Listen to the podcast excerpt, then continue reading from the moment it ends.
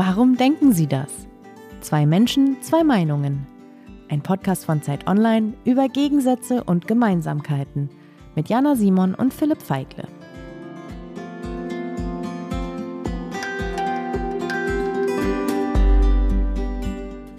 Und da ist der öffentlich-rechtliche Rundfunk an vielerlei Stellen eben wirklich der negative Vorreiter. Ja, und wie gesagt, ich muss mir das hier jeden Tag anhören als direkt gewählter Landtagsabgeordneter. Und die Leute haben eben echt von dieser Bevormundung und Belehrung im Fernsehen, haben sie die Nase voll.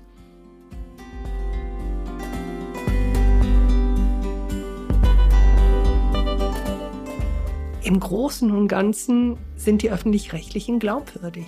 Kann man statistisch nachweisen, aber Sie können auch ganz viele Leute fragen, wo gehen Sie hin, wenn es knirscht oder wenn es richtig kompliziert wird.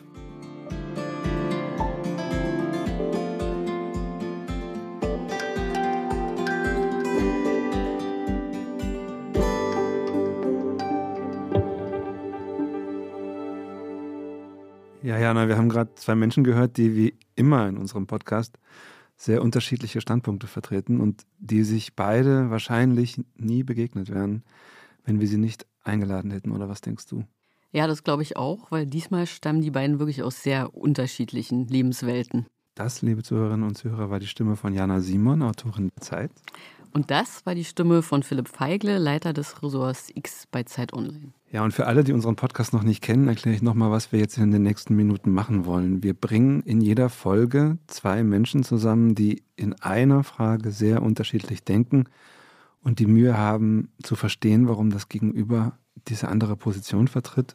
Und wir besuchen die Gäste zu Hause, um zu erfahren, wie ihre Biografien ihr Denken geprägt haben und wie sie zu ihren Ansichten gelangt sind. Und dann werden sie sich hier bei uns im Studio zum ersten Mal treffen.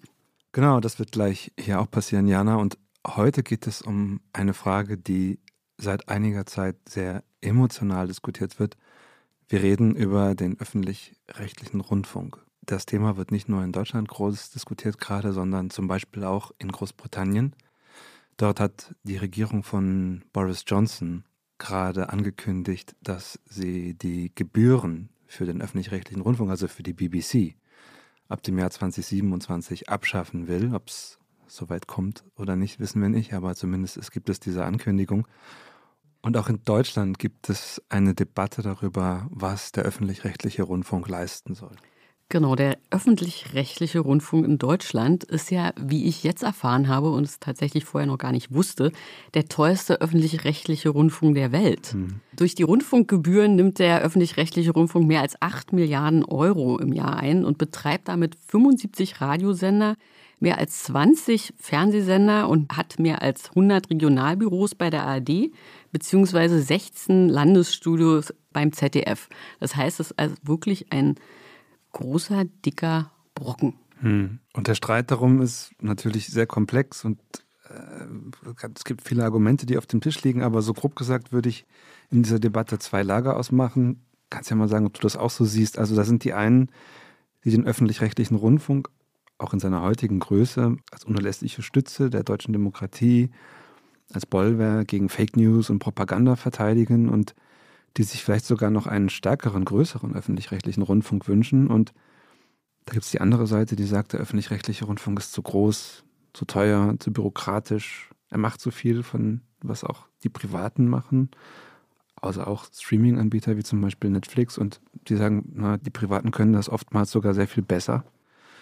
Und eine Klage neben dem Streit ums Geld und die Größe lautet, der öffentlich-rechtliche Rundfunk berichtet politisch nicht ausgewogen genug.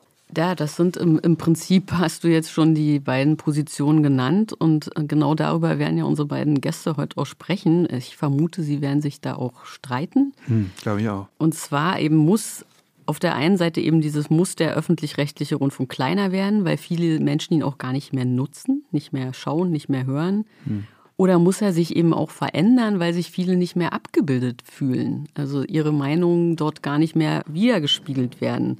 Und dann, glaube ich, müssen wir auch die Frage beleuchten, woher kommt eigentlich dieses Misstrauen in Teilen der Bevölkerung gegenüber den öffentlich-rechtlichen? Und wann hat dieses Misstrauen eigentlich begonnen? Wobei man, glaube ich, sagen muss, dass wir es hier anders als bei anderen Fragen, die wir hier im Podcast verhandeln, mit einer vergleichsweise kleinen Gruppe zu tun haben. Also mit einer kleinen Gruppe, die Kritik am Programm übt oder wie du gerade gesagt hast, öffentlich-rechtlichen Medien misstraut. Es gibt Umfragen, die zeigen, dass immer so zwei Drittel, manchmal sogar 80 Prozent sagen, sie haben ein großes Vertrauen oder haben Vertrauen in den öffentlich-rechtlichen Rundfunk. Aber es gibt eben auch die andere Gruppe und die das anders sieht. Ja, und unsere beiden Gäste stehen für diese beiden Positionen. Auf der einen Seite ist Sonja Mikic. Sie ist so etwas wie der personengewordene öffentlich-rechtliche Rundfunk.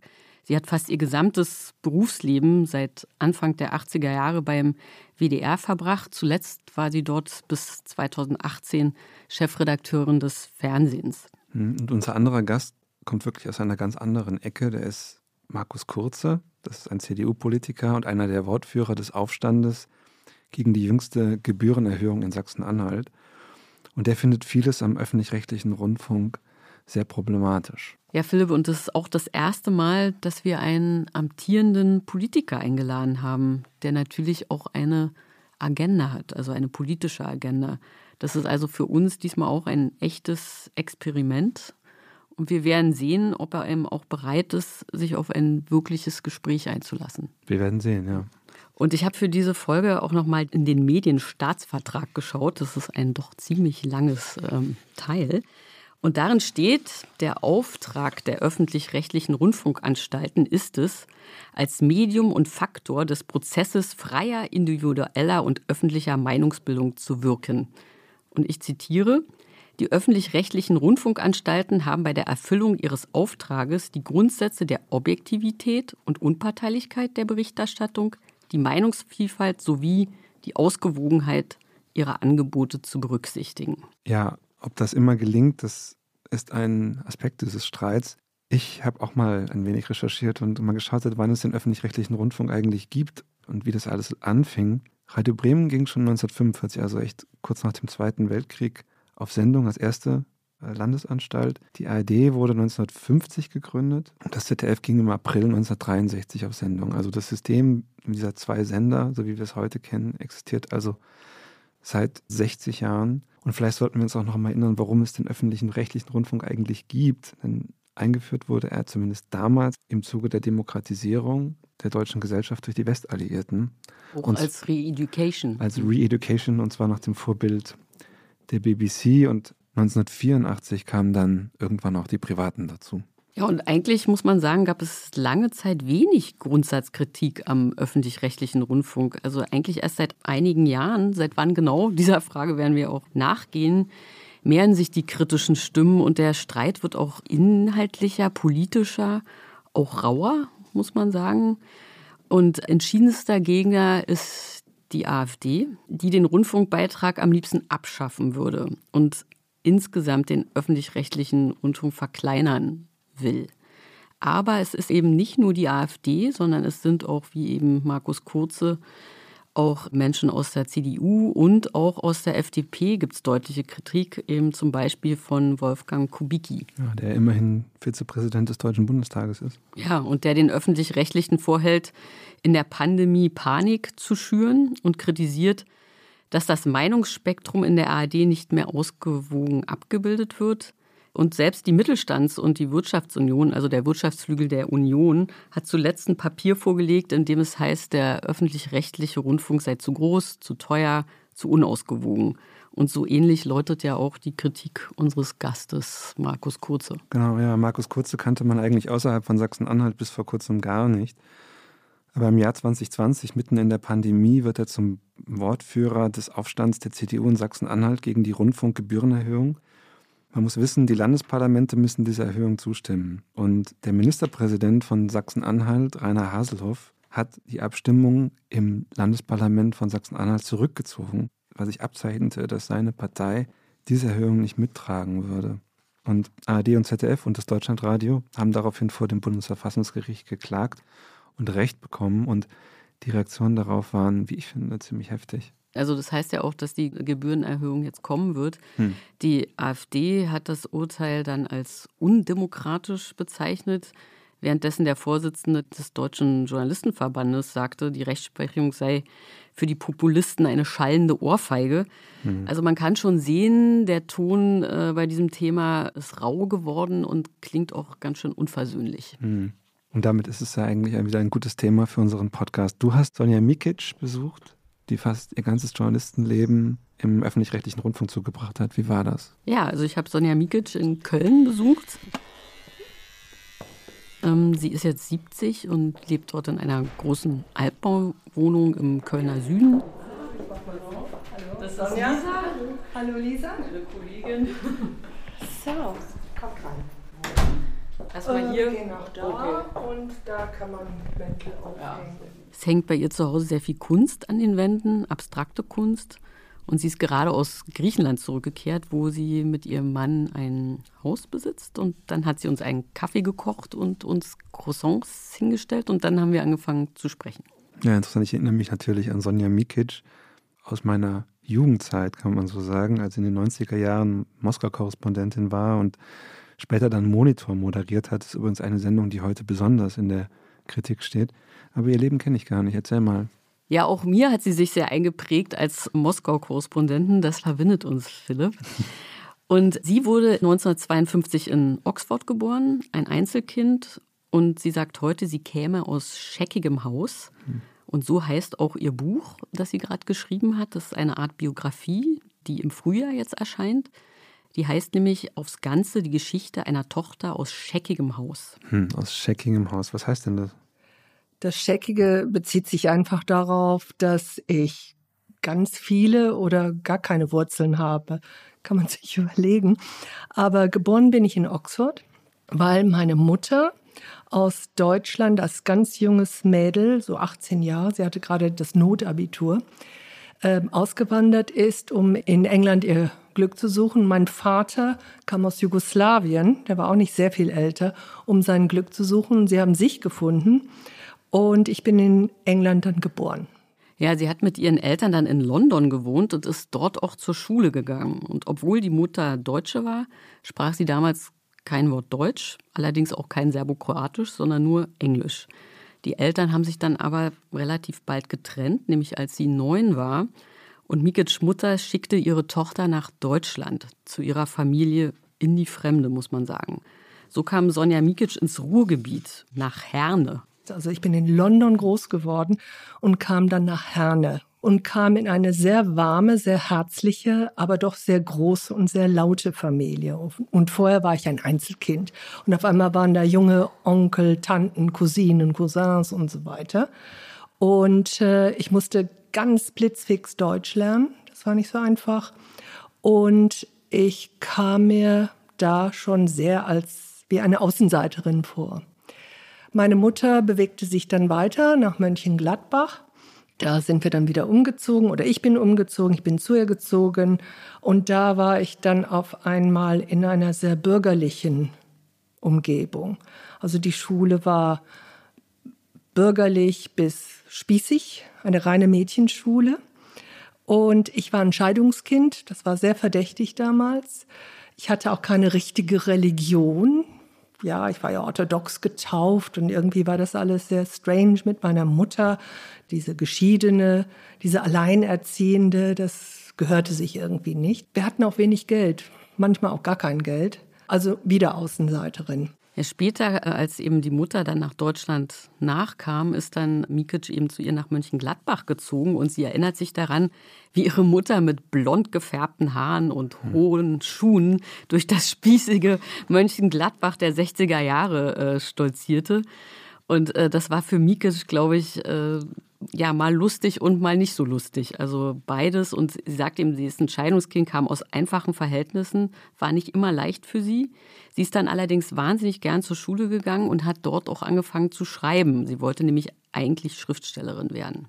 Ja, und Jan, und zu dieser Zeit, von der wir jetzt gerade sprechen, da waren wir beide noch nicht geboren, also schon eine Weile her, aber ich glaube, der öffentlich-rechtliche Rundfunk war damals so ein Medium, das echt alle sahen. Also das wirklich alles, das kann, kann man sich heute kaum noch vorstellen, aber dass die ganze Familie vor dem Fernseher vereinte. Ja, so genauso hat sie das auch in Erinnerung. Tagesschau, das war dann in Herne, da war ich also so zehn und aufwärts. Äh, das war eine heilige Zeit. Man muss sich vorstellen, Tagesschau, dann setzten sich alle hin zum Gong und mucksmäuschen still. Man durfte nicht angerufen werden oder anrufen und das war so ein heiliger Akt. Oh, die Tagesschau kommt, bon, dü, dü, dü, dü, dü, und so weiter. Ne? Also das war, das war so etwas. Äh, Tagesschau sagte mir etwas und blieb auch in meinem Leben, wobei wir zwischendurch auch gar keinen Fernseher hatten. Meine Mutter hatte keinen Fernseher. Sonja Mikic hat dann in den 70er Jahren in Aachen studiert, und zwar Politologie, Soziologie und Philosophie. Und man kann sagen, sie war ja, politisch sehr links eingestellt und Feministin. Also sozusagen dieser Vorwurf, den, der jetzt immer kommt, die links grün versifften Medien. Ja, weniger versifft. Mhm. Und links bedeutete damals auch nicht eine Partei unbedingt, sondern eine Haltung. Eine Haltung, auch eine antiautoritäre Haltung, sicherlich eine antikapitalistische Haltung. So, das war für mich damals links. Ja, sie hat dann als freie Journalistin angefangen, für Zeitung zu schreiben, lernte auch die bekannte Feministin Alice Schwarzer kennen, für die sie dann auch bei der Emma geschrieben hat. Und bis sie dann eine Zeitungsannonce las, dass der WDR, also der Westdeutsche Rundfunk, Leute suchte. Und da hat sie sich dann beworben und wurde auch genommen. Ich erinnere mich an den ersten Tag. Da ging ich in dieses Gebäude rein und dachte, oh mein Gott, wie herrlich, ja ich werde hier die brillantesten, interessantesten, mutigsten Journalisten überhaupt kennenlernen. Das stimmte dann doch nicht. Äh, sie waren auch meistens recht durchschnittlich, nett und einige waren eben genial, aber die meisten waren halt, wie wir alle sind, also guter Durchschnitt. Aber die Möglichkeiten, die ich da hatte, und ich hatte sehr, sehr früh die Möglichkeit, im Ausland viel zu machen, zu reportieren. Und ich glaube, ich liebte, ich liebte es, Reportagen zu machen. Ich liebte es, so quasi mit dem Rucksack raus und mit einem Team und dann mit einem Film zurückzukommen. Ja, wir sind jetzt in den 80er Jahren. Die hat praktisch so die große Zeit des öffentlich-rechtlichen Rundfunks und vielleicht auch des Journalismus erlebt, wo man endlos recherchieren konnte. Man hatte scheinbar auch ziemlich gut Geld. Offenbar, und, ja. Äh, und sie sagt, dass man sich anders als heute um die journalistischen Grundsatzfragen kaum Gedanken gemacht hat. Also man hat nicht darüber nachgedacht, wie berichten wir ausgewogen und was soll denn der öffentlich-rechtliche Rundfunk eigentlich sein. Äh, das wurde damals kaum diskutiert, sagt sie. Es gab in dem Sinn keine großen Diskussionen, also nicht diese Metaebene, was ist Journalismus, was muss ein Reporter mitbringen, wie hat sich eine Reporterin aufzuführen und so weiter. Es gab maximal, ich erinnere noch, ähm, eine Diskussion, die ein paar Monate, vielleicht sogar ein paar Jahre ging, gibt es sowas wie einen weiblichen Blick. Der weibliche Blick, das sage ich jetzt mal so ganz theoretisch, ist für mich und war für uns Frauen damals nicht an Eierstöcken gekoppelt, ja, sondern hatte etwas damit zu tun, eine Situation ganzheitlich zu sehen. Sprich, nicht nur die Pressekonferenzen der jeweils Mächtigen oder der Player zu besuchen, sondern on the ground zu den Leuten selber hingehen. Was passiert hier gerade politisch? Wie geht es euch dabei? Was sind eure Perspektiven? Hatte ich ein Bild, was ein Journalist zu sein hatte? Nein, aber ich hatte schon ein Credo. Das eine oder vielleicht sogar zwei. Das eine war, ich gehe dahin, weil die Menschen daheim das wissen sollen. Das war vor allen Dingen in der Kriegsberichterstattung wichtig äh, oder Konfliktberichterstattung, machen wir es mal etwas kleiner. Und das Zweite war, wer will, dass ich was glaube und warum. Das ist sicherlich auch meine Sozialisation äh, an der Uni der 70er Jahre ähm, zu verdanken, weil wir waren damals misstrauisch gegenüber allen Autoritäten, also trug ich das auch in meinen Beruf rein. Und im WDR war das damals möglich. Man konnte einfach sagen, ich will jetzt gucken, was mit den Working Poor in England ist. Also Misstrauen gegen alle Autoritäten ist ja wirklich nicht die schlechteste Einstellung für eine Journalistin. Heute haben allerdings manche den Eindruck oder kritisieren, dass der öffentlich-rechtliche Rundfunk oder auch besser gesagt dessen Mitarbeiter politisch eher links stünden. Damals hatte Sonja Mikic aber das Gefühl, nur der WDR sei eher links und die restlichen Sender würden eher konservativ berichten. Insgesamt muss man allerdings auch sagen, wurden Journalisten damals auch ganz anders betrachtet, nämlich sehr viel wohlwollender. Ja, und dann sagten die, mach mal. Ne? Es gab eben nicht diesen Generalverdacht, den es heute gibt, dass Journalisten eine Agenda haben. Und deswegen konnte man los und raus und einige hatten eine Agenda und andere nicht. So. Mikic war politisch sehr aktiv. Also sie unterstützte Befreiungsbewegungen in der Dritten Welt und sie war auch in der Frauenbewegung engagiert.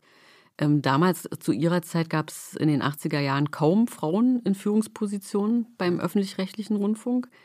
Sie fand diesen Kampf um Gleichstellung, Gleichberechtigkeit ziemlich anstrengend. Sie hat erzählt, dass männliche Kollegen damals diese Wortschöpfung Quotze erfunden hatten für Frauen wie sie. Das war eine Mischung aus Quote und Fotze, Ach, also komm, ganz schön heftig. Ja. Aber sie sagt auch, dass es im Sender eben nicht diese ideologisch aufgeladenen Diskussionen gab. Sie erinnert sich zum Beispiel an einen Chef, einen FDPler, der gar kein Problem damit hatte, wenn in seiner Sendung völlig andere Meinungen vorkamen und auch gesendet wurden. Sie hat sich dann aber ja doch gegen diese ganzen Männer im öffentlich-rechtlichen Rundfunk durchgesetzt, oder? Das kann man so sagen, ja. Sie wurde 1992 äh, ARD-Korrespondentin in Moskau, darüber haben wir schon gesprochen. Dann dort auch Studioleiterin als erste Frau überhaupt. Ähm, von dieser Zeit in Moskau, da schwärmt sie wirklich bis heute. Ist die aufregendste Zeit, glaube ich, für eine Journalistin, einen Systemumbruch so nah mitzuerleben und darüber berichten zu können. Allerdings war sie auch Kriegsberichterstatterin und berichtete aus dem Tschetschenienkrieg. Später, das ist dann wirklich der totale Kontrast, leitete sie das ARD-Studio in Paris. Und danach war sie zehn Jahre lang äh, Moderatorin und Leiterin des Politikmagazins Monitor. Und schließlich wurde sie dann 2014 WDR-Chefredakteurin des Fernsehens. Sie hat es also tatsächlich bis ganz nach oben geschafft. Ja, ich fand das jetzt total interessant, was du alles erzählt hast und auch was äh, Sonja Mikic schon berichtet hat, denn ähm, heute gibt es ja zahllose Diskussionen über den Journalismus, auch über den öffentlich-rechtlichen Journalismus. Also es muss ja gewissermaßen eine, einen Kipppunkt gegeben haben, irgendeinen Moment, an dem sich das verändert hat. Hast du sie gefragt, was sie glaubt, was dieser Kipppunkt war? Ja, habe ich. Ukraine-Krieg, ich würde sagen, das war ein Wendepunkt tatsächlich. Vorher haben die Kollegen und Kolleginnen ihre Arbeit gemacht es gab auch nicht so ein, ja, es gab schon mal, ah, müsst ihr immer über Putin so berichten, äh, aber nicht allzu viel. Ukraine, ich habe das so beobachtet, das muss aber nicht richtig sein. Die Reporterinnen, Reporter, die da waren, die waren zum einen wirklich auch geflasht von diesen jungen Demokraten, die sehr, sehr mutig diese Unabhängigkeit forderten, die gegen Korruption da standen und so weiter. So, das war das eine. Das andere war, es war so unübersichtlich, dass auch Fehler passierten. Tatsächlich. Ich weiß, dass da wirklich äh, Kollegen durcheinander brachten, welche Truppe gehört wohin und so weiter. Und das wurde gnadenlos, gnadenlos aufgegriffen, so als ob so Kriegsberichterstattung halt, oh, das macht man mal schnell vom Hotelbalkon her, äh, wurde das auseinandergenommen und äh, es waren Entschuldigungen fällig.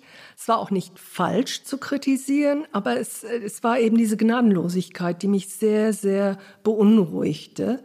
Und da merkte ich, dass etwas heranbraut. Ihr berichtet ja nicht wirklich, Ihr stellt euch auf eine Seite, ihr seid voreingenommen, ihr seht nicht, dass die Russen Putin gut finden. Ja, zu der Zeit war Mikic ja schon Chefredakteurin und sie hat dann beschlossen, dem was entgegenzusetzen, dieser Kritik, und zwar eine einstündige Sendung zu machen, die sich allein um die Frage drehte, warum lieben die Russen Putin? Danach gab es natürlich auch Kritik. Also auch das kann natürlich nicht allen gefallen. Und im Sender fanden auch einige, dass man das gar nicht so machen könne. Im Gespräch hat sie auch erzählt, dass viele Menschen im Zuge der Finanzkrise, also 2008, 2009, ihr Vertrauen in Institutionen verloren hätten. Und damit auch ihr Vertrauen in Eliten. Und diese Eliten vermuten sie eben zum Teil auch in den Medien.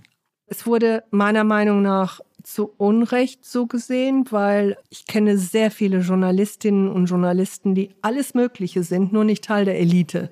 Ich spreche auch für mich, aber wirklich auch nicht mit Politikern auf Du und Du sind und, und sich auch nicht von Lobbyisten beeinflussen lassen.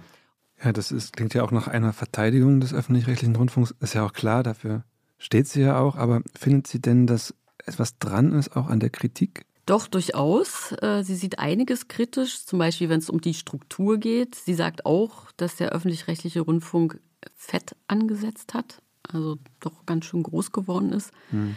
Einmal hat sie öffentlich kritisiert, dass die Sendezeit für politische Magazine gekürzt wurde, nämlich von 45 auf 30 Minuten. Mhm. Und sie hat auch einmal öffentlich äh, die Unterhaltungsprogramme der öffentlich-rechtlichen als Tralala bezeichnet. Tralala. Aber sie sagt auch, politische Einflussnahme, also wie es ja sehr oft von Kritikern unterstellt wird, habe sie in ihrer gesamten Zeit beim öffentlich-rechtlichen Rundfunk nicht erlebt. Dann gibt es ja aber auch inhaltliche Kritik. Ähm, ich erinnere mich zum Beispiel äh, an die Silvesternacht von Köln, wo den Öffentlich-Rechtlichen vorgeworfen wurde, zu spät berichtet zu haben. Hast du sie dazu befragt? Ja, ich habe sie äh, zu zwei Themen der Berichterstattung gefragt. Eben einmal zur, ähm, ja, zu dem Zeitpunkt, als so viele Flüchtlinge nach Deutschland kamen, 2015, und dann eben auch zur Silvesternacht 2015 und 16 in Köln. Da gab es sehr viele Übergriffe auf Frauen, von Männern mit hauptsächlich arabischer und nordafrikanischer Herkunft. Also Flüchtlinge. Ja, ich würde es nicht staatsnahe Berichterstattung nennen, weil der Staat selber da keinerlei äh, Direktiven ausgab, sondern es war eher dieses gesellschaftliche Grundgefühl von vielen, zunächst einmal auch von der Mehrheit, wir tun da eine gute Sache. Das ist eine gute Sache. Willkommen, ja. Und dann, als die Lage unübersichtlicher wurde, auch nicht mehr so schön menschenfreundlich, kitschig, sind wir doch alle gut und auch politisch da dann verstärkt drüber nachgedacht wurde, da hat in der Tat eine differenziertere Berichterstattung gefehlt. Ich würde nicht sagen, das war staatsnah, das nicht. Aber es war so ein bisschen einäugig, ja. Gerne die Geschichte vom, vom unglücklichen Flüchtling, der jetzt aber Fuß gefasst hat und weniger die Geschichte von Menschen, die davor Angst haben. Gerne Fake News auseinandernehmen über äh, Sachen, die Flüchtlinge gemacht hätten, aber die nicht stimmten und weniger darauf eingehen, dass irgendjemand, und mag es noch so wenig sympathisch sein, sagt, hey, die kriegen Häuser und Kühlschränke und Autos geschenkt, ja, so, äh, darauf eingehen, woher kommt dieses Denken? Also nochmal, ich würde es nicht staatsnah mhm sondern ich würde es als Blase empfinden, ja. Alle, also Sie, alle Sie tickten ja. ähnlich, ja, und berichteten ähnlich. Und da hätte es ruhig ein paar äh, Nuancen geben müssen. So, die zweite Geschichte war Silvester. Das ist in der Tat äh, vielleicht für die ersten paar Stunden kann ich noch Entschuldigungen finden. Es war Silvester, es haben nicht viele Leute gearbeitet, es haben nicht viele Leute auf Twitter oder ins Internet geschaut. Es ist äh, unterschätzt worden. Aber es hätte sehr viel früher aufgearbeitet werden müssen, sehr viel früher. Und auch nicht mit diesem Ton, ach, das kann irgendwie nicht sein und sind doch alles nette junge Männer und hm, kann das wirklich so sein? So, ne? Da, ich würde sagen, Versenker tatsächlich. Und jetzt erinnere ich mich, da ging es los mit Lügenmedien. Also sie sieht, wie man hört, durchaus einiges kritisch. Aber am Ende unseres Gesprächs hat sie dann doch noch ein wirklich flammendes Plädoyer für den öffentlichen rechtlichen Rundfunk gehalten. Öffentlich-rechtlich holt die Welt da draußen, aber auch die Welt vor der Haustür direkt zu ihnen. Das tun auch sehr viele andere Medienanbieter nicht gleichzeitig. Sie haben gleichzeitig tatsächlich die Uiguren oder Cum-Ex-Skandal, ganz was Kompliziertes, oder Corona-Wissenschaftssendung und der Gartenratgeber für Köln, Süd, da wächst dieses und jenes am besten. Der Karneval, das Nahbare. Öffentlich-rechtlich, äh, wenn Sie die Leute mal fragen würden, die in der Region zu den Studios gehen, an diesen Tagen der offenen Tür, wie viel Liebe und Respekt da ist. Warum? Weil die Macherinnen, Macher gesehen werden als irgendwie so, auch die sind auf unserer Seite und unsere Anwälte und die gucken für uns. So, es gibt da eine, eine Nahbarkeit auch, die im Internet zum Beispiel nicht so, so da ist. Aber vor allen Dingen ist es die Glaubwürdigkeit und wir können noch so viel schimpfen über einzelne Sachen, die so richtig daneben sind und richtig falsch gemacht wurden oder verschwurbelt wurden oder mit falschen Entschuldigungen irgendwie versucht wurden wegzuschieben. Im Großen und Ganzen sind die öffentlich-rechtlichen glaubwürdig. Kann man statistisch nachweisen, aber Sie können auch ganz viele Leute fragen, wo gehen Sie hin, wenn es knirscht oder wenn es richtig kompliziert wird. Ja, hast du Sonja Mikesch denn am Ende deines Gesprächs auch noch unsere Standardfrage gestellt, ob sie sich vorstellen kann, wie Markus Kurze, ihr Gesprächspartner, in wenigen Minuten zu seiner Meinung gelangt ist?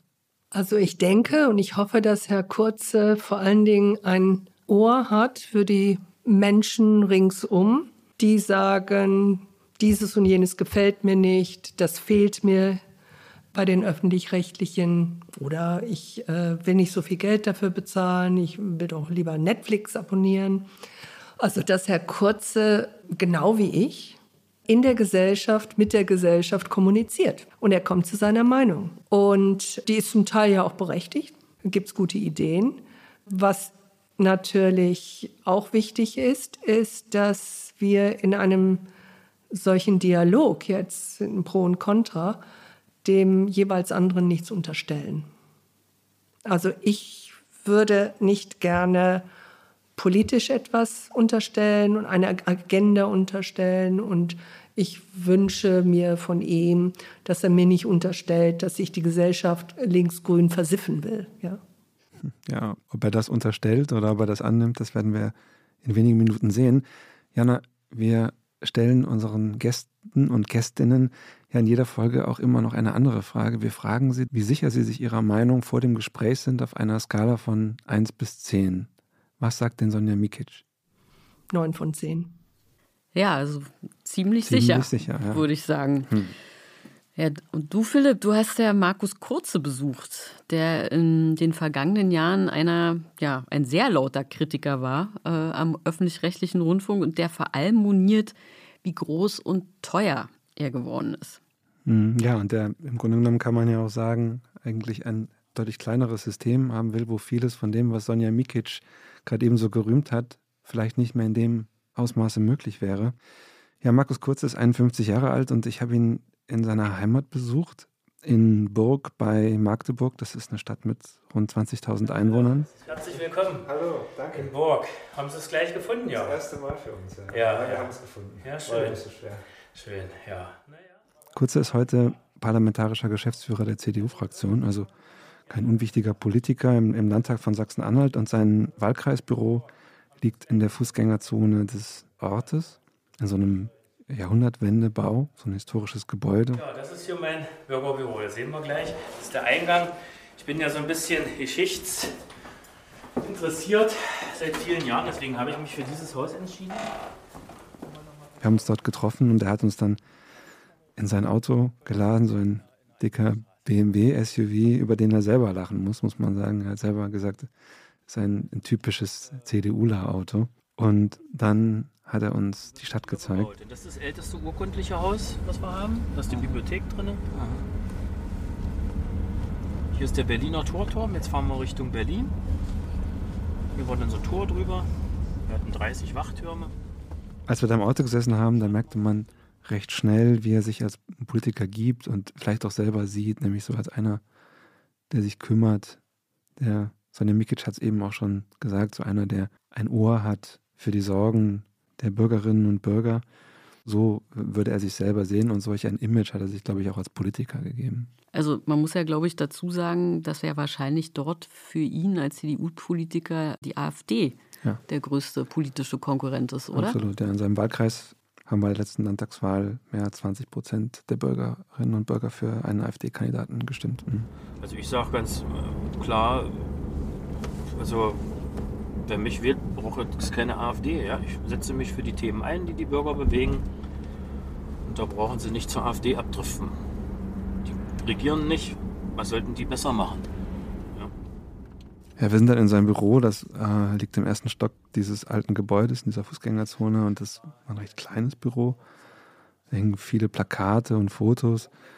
Ein Bild von George W. Bush hing neben der Tür, weil, so sagt er, der Präsident gewesen sei, als kurze Mal die USA bereist hat vor einiger Zeit. Und dann hingen da historische Wahlplakate der Union. Ein Bild zeigte Kurze selbst in Pose vor einem alten Wartburg, den er besitzt. Und dann gab es Kaffee und Schnittchen und dann haben wir uns darüber unterhalten, wie er aufgewachsen ist. Mein Vater arbeitete damals, also eigentlich bis zur Rente, hier in einem Burger Walzwerk, in einem Traditionsunternehmen, was es schon vor dem Krieg gab. Und er war Meister für Instandhaltung und meine Mutter war Verkäuferin. Also eine ganz normale Familie. Ich bin zur Schule gegangen und äh, habe. Waren Sie das einzige Kind? Oder? Ja, mhm. bin Einzelkind äh, gewesen und äh, in der Schule ja, hat man den ganz normalen Werdegang dann vollzogen. Ich war beim Sport, ich war Handballer. Und auf der anderen Seite habe ich mich schon seit äh, früher, äh, frühen Zeiten äh, für, für Geschichte interessiert. Bin dann also schon mit 14 in den Kulturbund damals eingetreten. Die haben sich damals hier in Burg darum gekümmert, die mittelalterlichen Türme ein wenig begehbar zu machen. Also ist dann im Alter von 16 Jahren, also wir sind in den 80er Jahren in der DDR, ist auf ein Internat nach Straßburg gegangen. Das ist eine gute Autostunde von Burg entfernt und hat dort angefangen, dann den Beruf des Unterstufenlehrers zu lernen. Also der Markus Kurze hatte schon früh den Wunsch, Lehrer zu werden, weil, hat er gerade eben auch gesagt, sehr früh interessiert an Geschichte.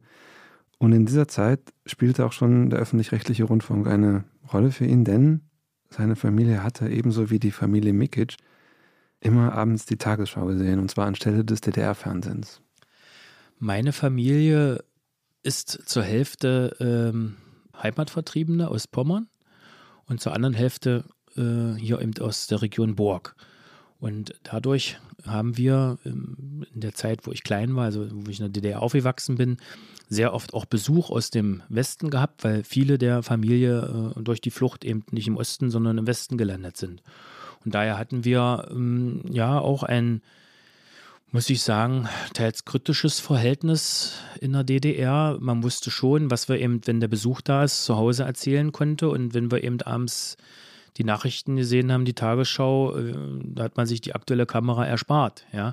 Also wir sind da zu Hause sehr offen und frei aufgewachsen. Naja, also zu den Nachrichten, die wir hier über die aktuelle Kamera oder den schwarzen Kanal gesehen und gehört haben, war das natürlich was völlig anderes und wir haben eben das Tor zur Welt gesehen.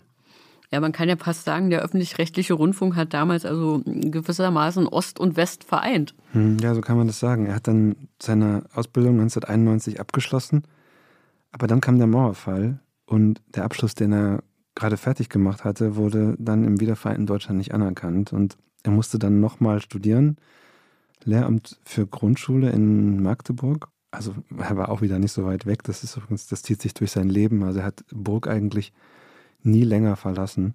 Und ähm, er hat das erste Staatsexamen gemacht, aber auch danach hat er nicht in seinem Beruf arbeiten können, weil es dann in den 90er Jahren zu wenig Stellen für Lehrer gab. Man hat eben Anfang der 90er die Fehler gemacht, die wir heute bereuen. Ja, man hat den Einstellungskorridor zu schmal gehalten. Und das sehen wir ja heute an dem Lehrermangel, den wir haben. Und mittlerweile, äh, es war ja eine Schizophrenie, äh, wir haben einen Hochschulabschluss, ja, und, und, und durften dann nicht an der Schule arbeiten. Das, das war ein Irrsinn mit einer Ost- und mit einer Westausbildung.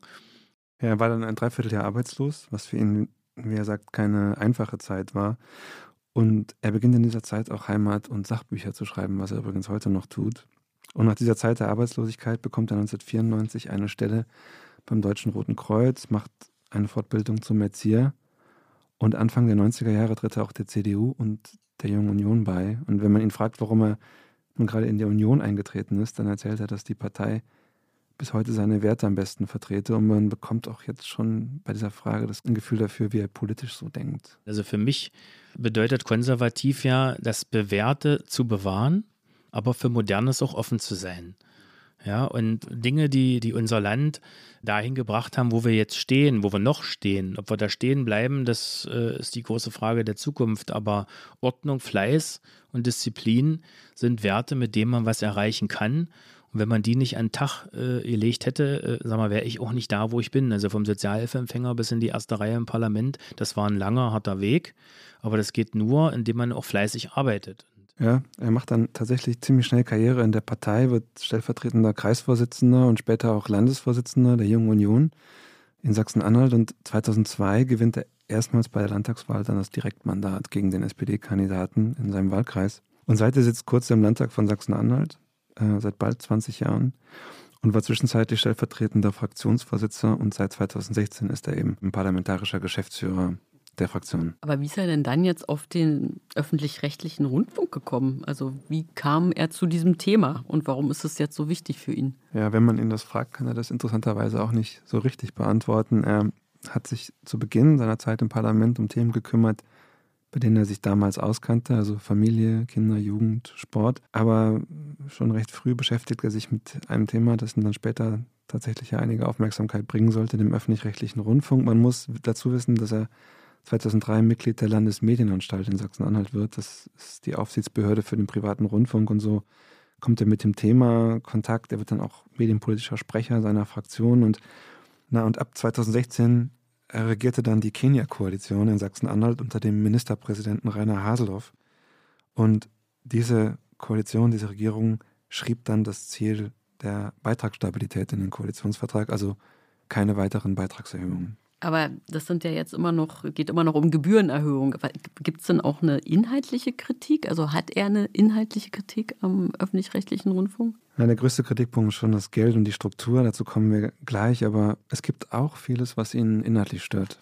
Also man hat das Gefühl, und da bin ich nicht der Erste und wahrscheinlich auch nicht der Letzte, der das sagen wird, dass man manchmal eine äh, Schere sieht zwischen öffentlicher Meinung und veröffentlicher Meinung. Und ähm, wenn ich mir mein Lebensumfeld hier in Boag oder in Magdeburg anschaue, äh, dann sehe ich das manchmal nicht im öffentlich-rechtlichen wiedergespiegelt. Da sind manchmal Lebenswelten, wie sie vielleicht in irgendeiner Großstadt sein mögen. Aber die meisten Menschen in Deutschland wohnen trotzdem, auch wenn es viele Großstädte gibt, im ländlichen Raum, in kleinen Städten, in kleinen Gemeinden. Und äh, da ist schon manchmal verwunderlich, wie die Lebensrealitäten eben dargestellt werden, die wir hier gar nicht so kennen. Ja, also die Lebenswirklichkeiten, das ist das eine. Das andere ist natürlich die politischen Streitfragen, zum Beispiel das Gendern. Gendern ist ja nochmal ein Stichwort. Wenn 75 Prozent der Menschen sagen, äh, wir haben eigentlich ganz andere Sorgen, äh, aber nicht das Gendern, ja, also das braucht man, braucht man nicht und das äh, vermurkst unsere schöne deutsche Sprache mehr, als es, dass es ihr nützt. Also man muss sich, glaube ich, nochmal bewusst machen, dass Kurze tatsächlich ein Konservativer am rechten Rand der Union ist und wenn man mit ihm halt über den öffentlich-rechtlichen Rundfunk und die Inhalte spricht, dann zeigt sich halt, dass er einfach auch inhaltlich mit vielem dort nicht einverstanden ist. Und es ist tatsächlich ein wenig so, dass wenn man ihn nach inhaltlicher Kritik fragt, dann sehr schnell die Themen kommen, die wir auch wir beide hier im Podcast verhandeln. Also die großen emotionalen Streitfragen, die in diesem Land sehr polarisiert verhandelt werden. Ich habe es erlebt in der DDR, wie Kinder instrumentalisiert wurden. Ja, wir mussten als Kinder äh, Jungpioniere werden, dann mussten wir danach FDJler werden, hatten Fahnenappelle etc. pp. Es wurden Meinungen vorgegeben, die zu äh, darzustellen waren. Und wenn ich mir heute manche Bewegungen anschaue, manche Äußerungen zum Klimaschutz, wenn äh, da, da frage ich mich schon, ob das was mit, was mit Ausgewogenheit zu tun hat und auch wirklich mit Ehrlichkeit.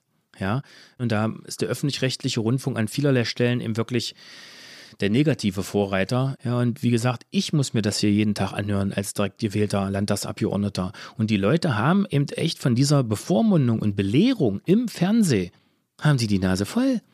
Naja, und dann ist da auch noch die Kölner Silvesternacht und interessanterweise sind sich Kurze und auch Mikic an der Stelle gar nicht so uneinig. Ja, wenn ich, äh, wenn ich irgendwas weglasse, nehmen wir mal die, die, die Kölner Silvesternacht. Da wird versucht, es unter den Teppich zu kehren bis zum geht nicht mehr. Ja, aber das geht nicht.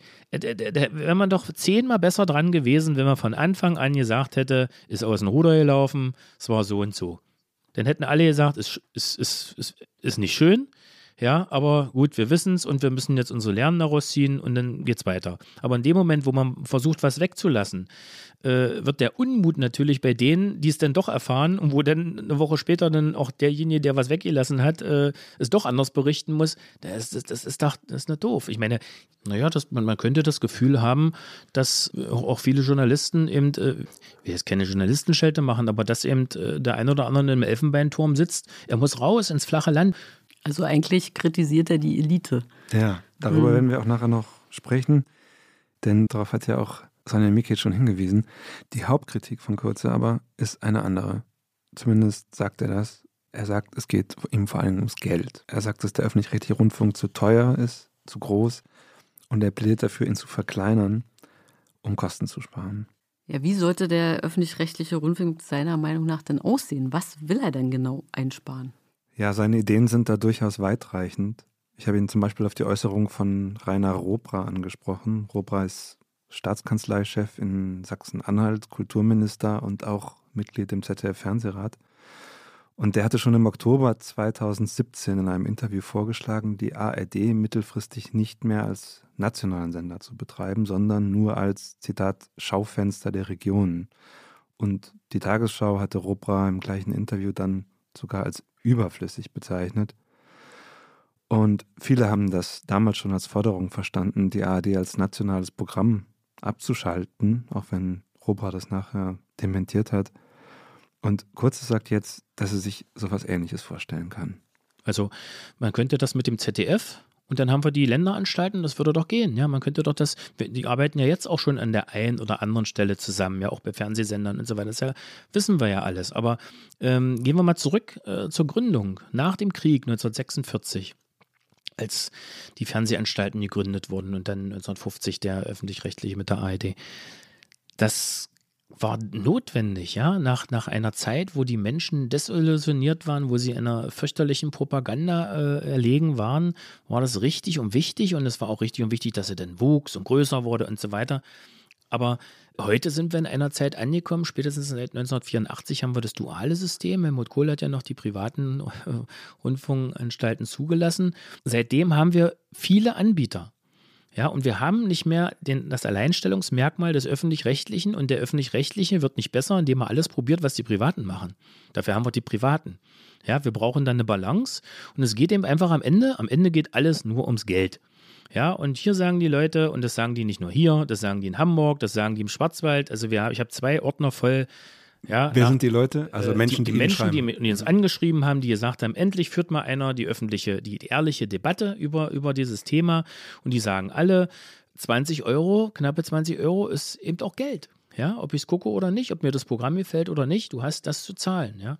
Und äh, deshalb sagen wir, ist das in der heutigen Zeit, wo wir befinden uns jetzt in 2022 mit den Streaming-Anbietern, mit den privaten, mit dem öffentlich-rechtlichen. Es gibt so viele Angebote, wir brauchen auch weiterhin den öffentlich-rechtlichen als starke unabhängige Säule, aber muss er denn noch weiter wachsen oder kann er sich nicht auf eine Struktur schrumpfen, die auch weiterhin bezahlbar bleibt? Ja, Kurze stellt nicht nur die ARD in Frage, sondern er fragt auch, ob man nicht einzelne Länderanstalten zusammenlegen könnte.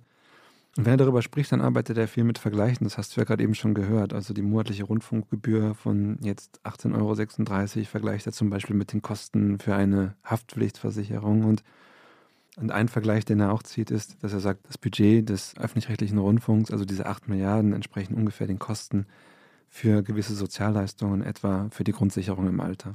Und wenn wir in Deutschland äh, ein bisschen über 8 Milliarden ausgeben für Grundsicherung im Alter, und geben mittlerweile mehr Geld aus für den öffentlich-rechtlichen Rundfunk, dann ist es ein Thema. Wenn jede fünfte Oma Flaschen sammeln muss, aufgrund der Altersarmut, die hier droht und die auch schon zum Teil da ist, nicht nur im Osten, sondern auch im Westen, ist das eben ein Thema. Nun ist ja der öffentlich-rechtliche Rundfunk auch ein Hauptthema der AfD. Und das wurde Kurze, soweit ich weiß, ja auch vorgeworfen, dass er und seine Parteifreunde der AfD mit diesem Thema auch in die Hände spielen, oder? Du hast recht, AfD und CDU waren tatsächlich in der jüngsten Zeit in Sachsen-Anhalt in einem Ziel vereint, nämlich dem die Gebührenerhöhung zu verhindern. Und Kurze hat auch für seine Reden im Landtag von Sachsen-Anhalt in dieser Sache Applaus von der AfD bekommen. Und die Grünen haben daraufhin auch kritisiert, dass die CDU bei dem Thema nach rechts geschielt habe. Der Vorwurf ist da völlig irre, den da die Grünen äh, versucht haben zu spielen, weil seitdem wir das Thema bearbeiten, da gab es ja noch gar keine AfD. Selbst vor zehn Jahren gab es noch keine AfD, auch nicht im Parlament. Ja, also kann man diesen Vorwurf, das ist so, das ist so, äh, äh so richtig schön einfach. Wenn ich keine Argumente mehr habe, dann komme ich und sage, ach, die, die, spielen ja den Rechten in die Tasche. Das hat damit nichts zu tun. Wir wollen doch unser eigenes Profil haben und wir haben über zig Jahre äh, gezeigt, dass wir an dem Thema arbeiten und das hat nichts mit der AfD zu tun. Ja, Jana, du hörst schon, der Punkt ist nicht ganz unerheblich und er ist auch deshalb nicht unerheblich, weil es in der CDU-Landtagsfraktion, wenn man Medienberichten Glauben schenkt, durchaus Abgeordnete gibt, die sich ein Bündnis mit der AfD vorstellen könnten. Und deshalb habe ich ihn gefragt, ob er als parlamentarischer Geschäftsführer seiner Fraktion garantieren kann, dass das Versprechen, dass die Union im Land niemals mit der AfD koaliert, ob das auch weiterhin gilt. Das gilt auch in den nächsten Jahren, sofern sie uns nicht überholen. ja, nee, also äh, Spaß beiseite. Also die Beschlüsse stehen fest und das zählt für mich auch und deswegen äh, sage ich auch ganz klar, wir koalieren nicht. Und da beantworte ich Ihre Frage nochmal konkret. Wir und auch ich koalieren nicht mit der AfD. Ja, Philipp, das war ja vergleichsweise deutlich. Ähm, hast du ihm denn auch unsere Frage gestellt, äh, ob er sich vorstellen kann, wie Sonja Mikic zu ihrer Meinung gelangt ist? Ja, wenn ich in dem System groß geworden bin und mein Leben lang äh, äh, äh, dort meinen Lebensunterhalt verdient habe und jetzt natürlich auch äh, sicherlich von dem äh, äh, lebe, was, was ihr danach zusteht, dann kann ich mir das schon vorstellen, dass sie da eine klassische Lobbyistin ist für ihren Bereich. Ja, das ist aber auch legitim, ja, dass sie das so macht, aber das muss natürlich nicht heißen, dass ich das gut finde. Ja, auch ziemlich deutliche Worte. Und wie war es denn mit der Skala? Was hat er denn da geantwortet?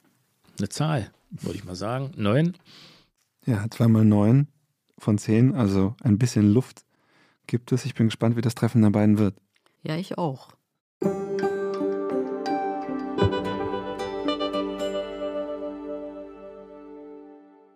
Ja, herzlich willkommen, Sonja Mikic und Markus Kurze hier im Studio. Wir freuen uns jetzt auf das Gespräch zwischen Ihnen beiden. Wir beide werden uns ein bisschen zurückhalten ab jetzt, denn es geht ja um das Gespräch zwischen Ihnen beiden. Aber wir fangen natürlich trotzdem an. Und zwar würden wir ganz gern von Ihnen wissen, ob Sie jeweils an den anderen eine Frage haben. Also was Sie gerne, Sie, Herr Kurze, von Frau Mikic wissen wollen und was Sie, Frau Mikic, von Herrn Kurze wissen möchten. Wie viel Zeit verbringen Sie mit öffentlich-rechtlichen Medien jeden Tag?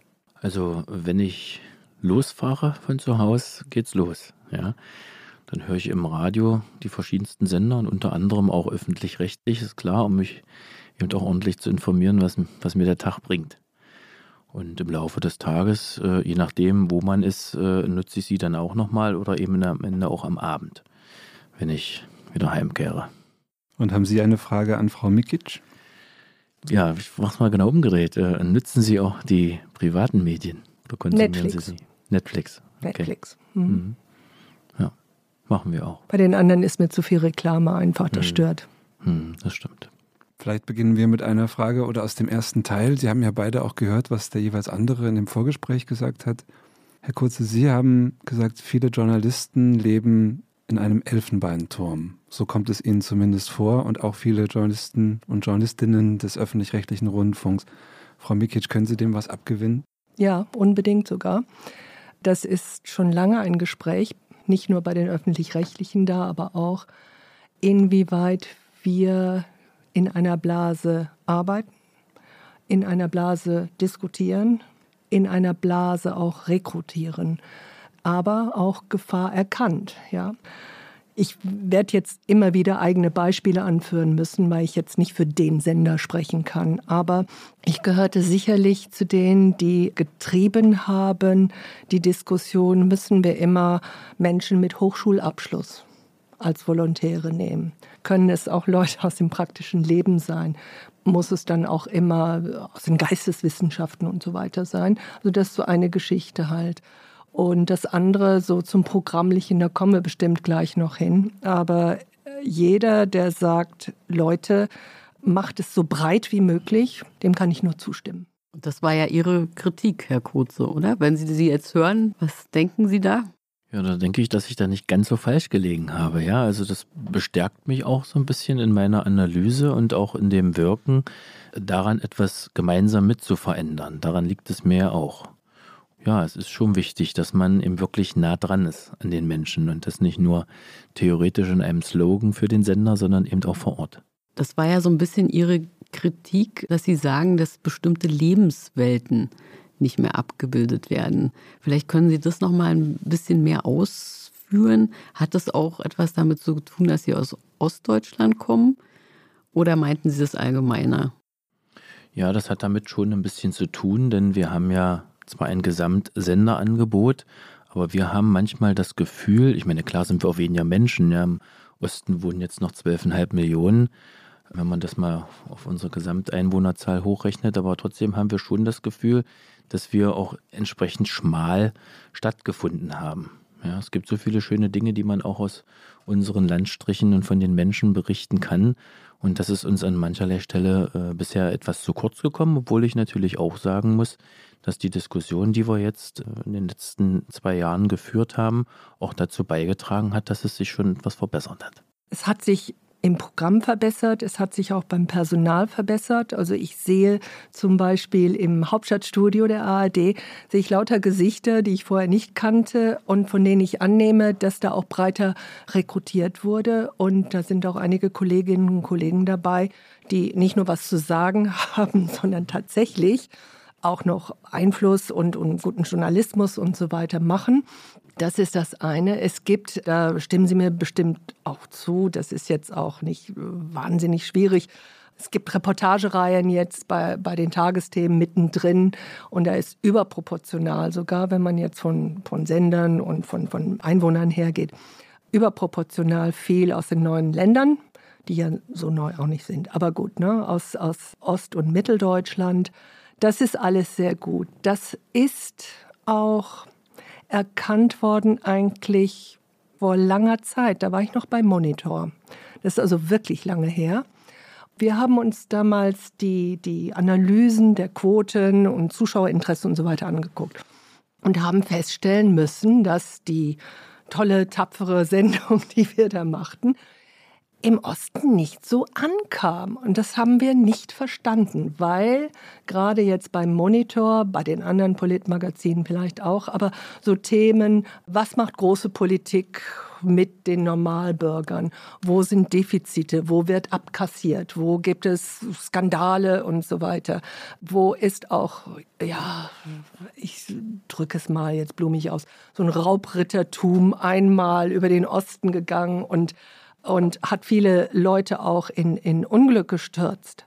So, diese Sendungen, diese Themen haben wir gemacht und trotzdem interessierten sich die Leute nicht. Und daraufhin habe ich damals mit einem Kollegen, Matthias Wert, das war einer aus der Monitortruppe, haben wir ein Projekt gemacht und Kampagne Monitor Goes East. Ja.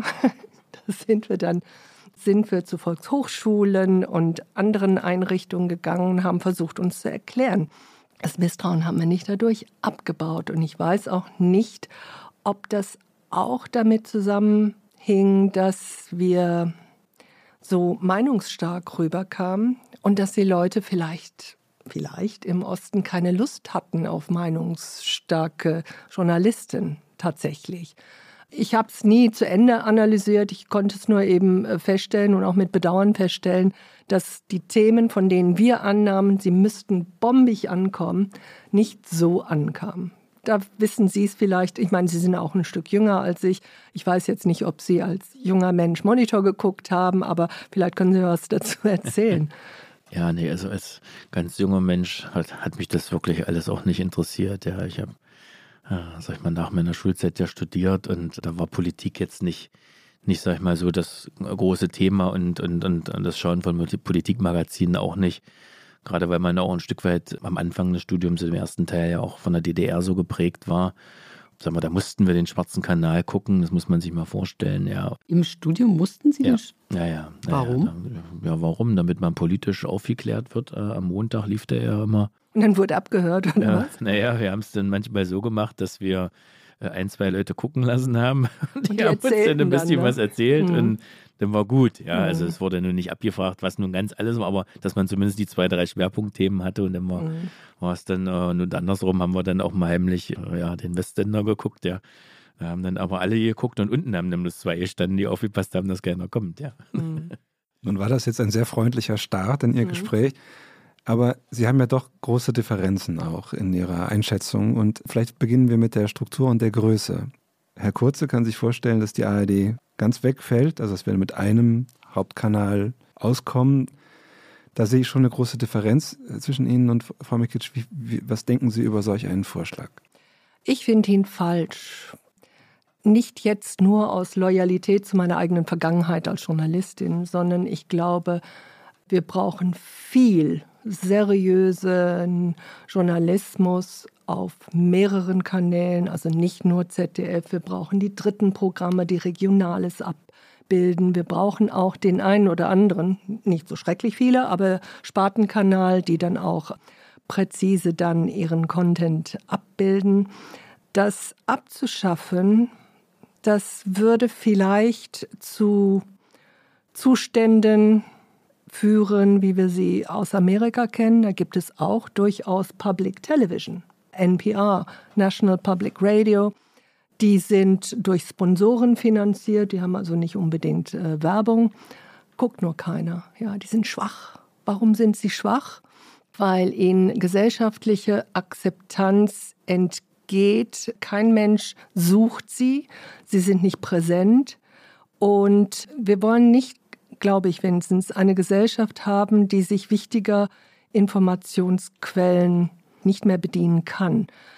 Ich möchte auch ein Loblied für die öffentlich-rechtlichen und auch für die ARD senden. Sie können viele Einzelbeispiele finden, wo etwas entweder schief ist oder wo ein Film daneben ist oder es interessiert sie einfach nicht. Zu viele Krimis hier, zu viel Unterhaltung da und so weiter, die tollen Dokus dann zur späten Stunde. Das kann man alles aufführen und aufzählen. Aber das Wunderbare ist, das können Sie der ARD sagen. Sie können sagen, das gefällt uns nicht. Sie können auch sagen, da lag der aber daneben und es gibt so etwas wie Rechenschaftspflicht. Das gibt es nicht bei den Privaten so und so nicht. Und warum, bitteschön, wenn Sie so ein starkes Gewächs haben wie ARD, warum wollen Sie das dann loswerden? Es ergibt für mich keinen Sinn. Es gibt auch jetzt gerade in der Corona-Zeit immer wieder Umfragen, die mich dann doch sehr versöhnen mit meiner eigenen Kritik am, am System ARD, die sagen, hey, ihr seid glaubwürdig. Ihr seid vielleicht nicht perfekt, es gefällt uns nicht alles, aber ihr seid glaubwürdig. Das ist ein wahnsinniges Gut. Warum sich dessen entledigen? Wüsste ich nicht. Ihr seid seriös. Pi mal Daumen, ja, da gibt es schon mal Recherchefehler, ja, da gibt es auch schon mal Peinlichkeiten oder sonst was. Aber ihr seid seriös und ihr habt sozusagen eine Adresse. Ich kann an Tom Buro oder jetzt Patricia Schlesinger schreiben und sagen, was für ein gequillter Scheiß. Und sie kriegen eine Antwort. Das kriegen sie nicht, wenn sie sich auf private und vielleicht dann so ein abgespecktes Angebot der öffentlich-rechtlichen setzen. Das kriegen sie nicht. Naja, bei unserer Kritik oder auch, die ich persönlich auch formuliert habe, geht es ja darum, dass wir auf einer Seite natürlich ganz klar sagen, der öffentlich-rechtliche Rundfunk ist richtig und wichtig. Aber wir haben das Gefühl, dass er in den letzten Jahrzehnten an der einen oder anderen Stelle zu groß, schwerfällig und zu teuer geworden ist. Und in der Strukturdiskussion an sich geht es nicht darum zu sagen, nee, die ARD ist überflüssig. Es geht um die Frage, brauchen wir zwei Bundessender nebeneinander? Und es geht auch nicht darum, die Dritten in Frage zu stellen. Auch die Länderprogramme sind absolut wichtig. Also ohne die würde es ja auch nicht funktionieren. Da ist man ja dann gerade auch nah dran an den Menschen. Ja, aber ob man die Länderanstalten, ob man nicht da auch schaut, ob man noch Synergieeffekte erzielen könnte. Hm, auch das ist ein berechtigtes Argument, denn wir haben ja in dem Gebiet, aus dem ich komme, in Mitteldeutschland, mit dem Mitteldeutschen Rundfunk ja auch eine Dreiländeranstalt und andere Länder machen es ja auch so, dass sie eben mit mehreren Bundesländern in einer Länderanstalt zusammenarbeiten. Wir haben aber eben noch klitzekleine und ob die am Ende regional sicherlich wichtig, aber ob man dieselbe Verwaltungsstruktur dann oben drüber haben muss, das wage ich zu bezweifeln und es geht ja darum, am Ende muss alles oder sollte alles irgendwo auch bezahlbar bleiben. Und deshalb muss man eben auf verschiedenen Ebenen schauen, ja, was könnte man was ist überflüssig, was könnte man vielleicht gemeinsam machen zusammen. Man sucht ja oft nach solchen Möglichkeiten und ich glaube, das überspitzt die Diskussion auch nicht und damit versuchen wir auch nicht das Gesamtangebot einfach völlig in Frage zu stellen. Darum geht es ja auf keinen Fall. Naja, das hört sich aber schon anders an als der Einstieg ARD abschaffen. Hm. Ja, das habe ich ja nicht äh, gesagt, das war ja unser, ja, gut, unser schon, Moderator, ja. ja. Aber das war schon Ihre, Sie haben schon im Vorgespräch gesagt, Sie können sich vorstellen, und der, der Vorschlag ist ja, kommt ja auch nicht ursprünglich von Ihnen, sondern wurde auch schon vorher. Genau, äh, der Vorschlag von unserem Staatsminister Robra, ja. Das haben Sie gesagt, können Sie sich vorstellen. Den find, fand ich schon nicht schlecht, aber der geht explizit darauf hinaus, dass das heißt, das brauchen wir zwei Bundessender, ja. Und ob der Bundessender nachher ARD oder ZDF heißt, also ich glaube, das ist jetzt nicht die Frage. Mhm. Das ist auch keine Frage, die ich unbedingt beantworten kann. Das ist ja eine Frage an die Politik. Die Politik und die Länderparlamente, das sind diejenigen, die entscheiden, was da an Medienangebot ist, ob da ein Sender ist, ja oder nein. Das heißt, es hat keinen Zweck, sagen wir mal, den Intendanten des Saarländischen oder, oder, oder Radio Bremen zu fragen, ach, schaffen Sie sich doch bitte ab und nein, gehen Sie dann da stimmt. irgendwo mit. Das, das macht keiner das freiwillig. Ist, nein, nein, aber die Politik, nicht nur freiwillig. Die Politik, die Politik ist aber dazu schwerfällig. Ne? Nein, und, nein, die, äh, die Bürgerschaften, die Länderparlamente, die finden das auch nicht schlecht, dass sie einen Sender haben, auch einen kleinen Sender der widerspiegelt, was es da an Landesinteressen gibt. Also die sind gerne im Chor der Großen. Ich will aber nicht abstreiten, dass es über die Jahre, ich nenne es mal Verfettungstendenzen gab. Das absolut nicht. Ich will aber darauf hinweisen, dass viele von diesen Diskussionen fast überholt sind.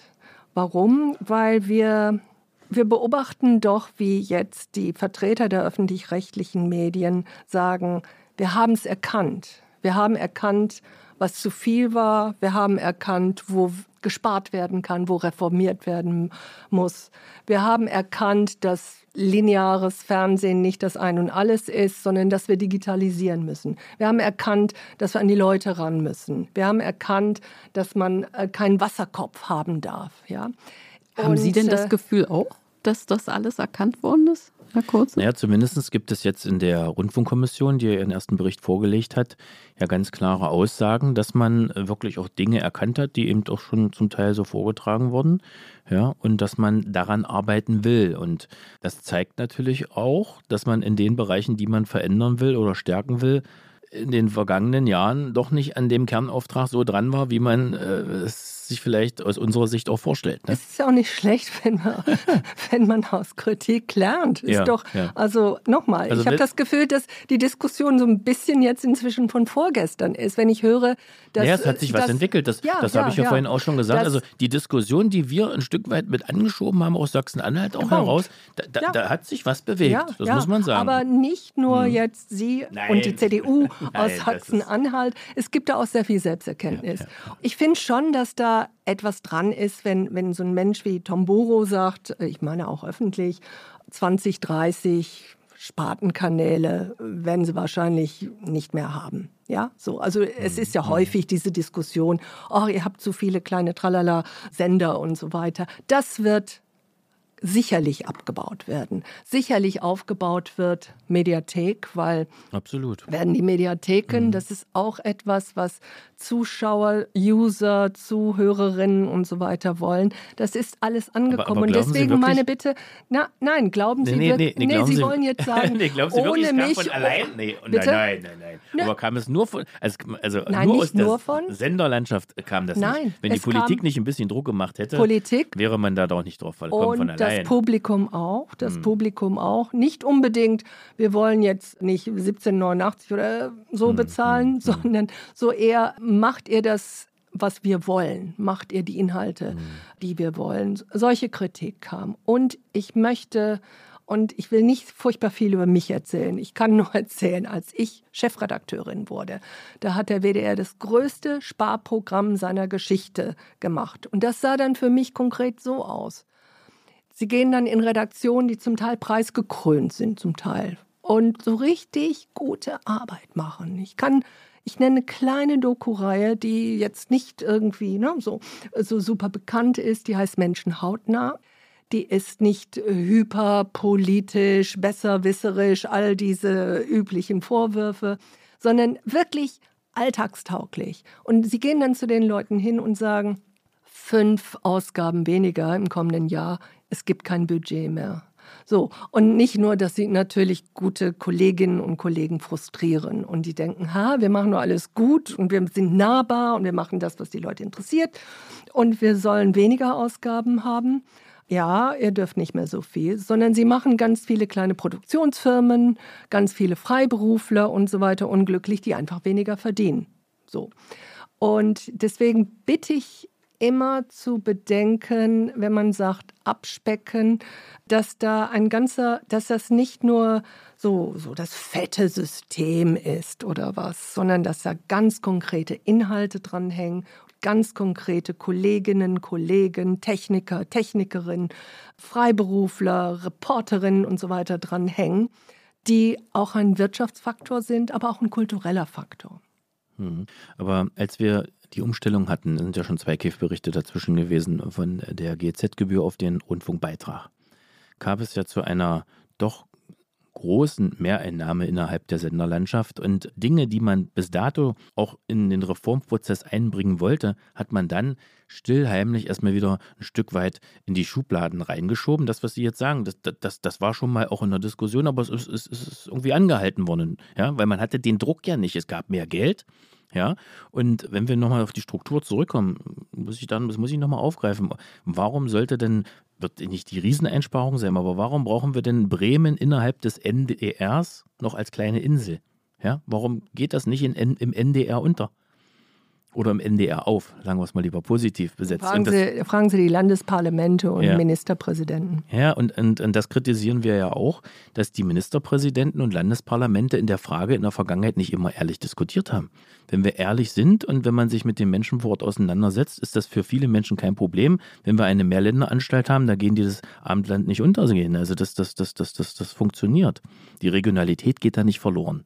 Ist doch eh alles an der Küste, wenn wir jetzt mal mit dem einen Beispiel äh, hängen bleiben. Ne? Um ein Argument von Frau Mikic nochmal aufzugreifen, Sie sagen ja im Prinzip, da hängen konkrete Menschen dran, Leute, die gutes Programm machen. Wenn Sie jetzt da die Axt anlegen und das mit, um das nochmal festzuhalten, diese Idee, die ARD abzuschaffen, die haben wir uns jetzt ja nicht ausgedacht, sondern Sie haben ja auch gesagt, Sie könnten sich das vorstellen. Das ist ja schon eine recht drastische, wäre eine drastische Kürzung des öffentlich-rechtlichen Rundfunks dann kann es durchaus sein, dass wir eine schlechtere Qualität bekommen, ein schlechteres Programm bekommen. Hm. Sehen Sie das, das Problem nicht?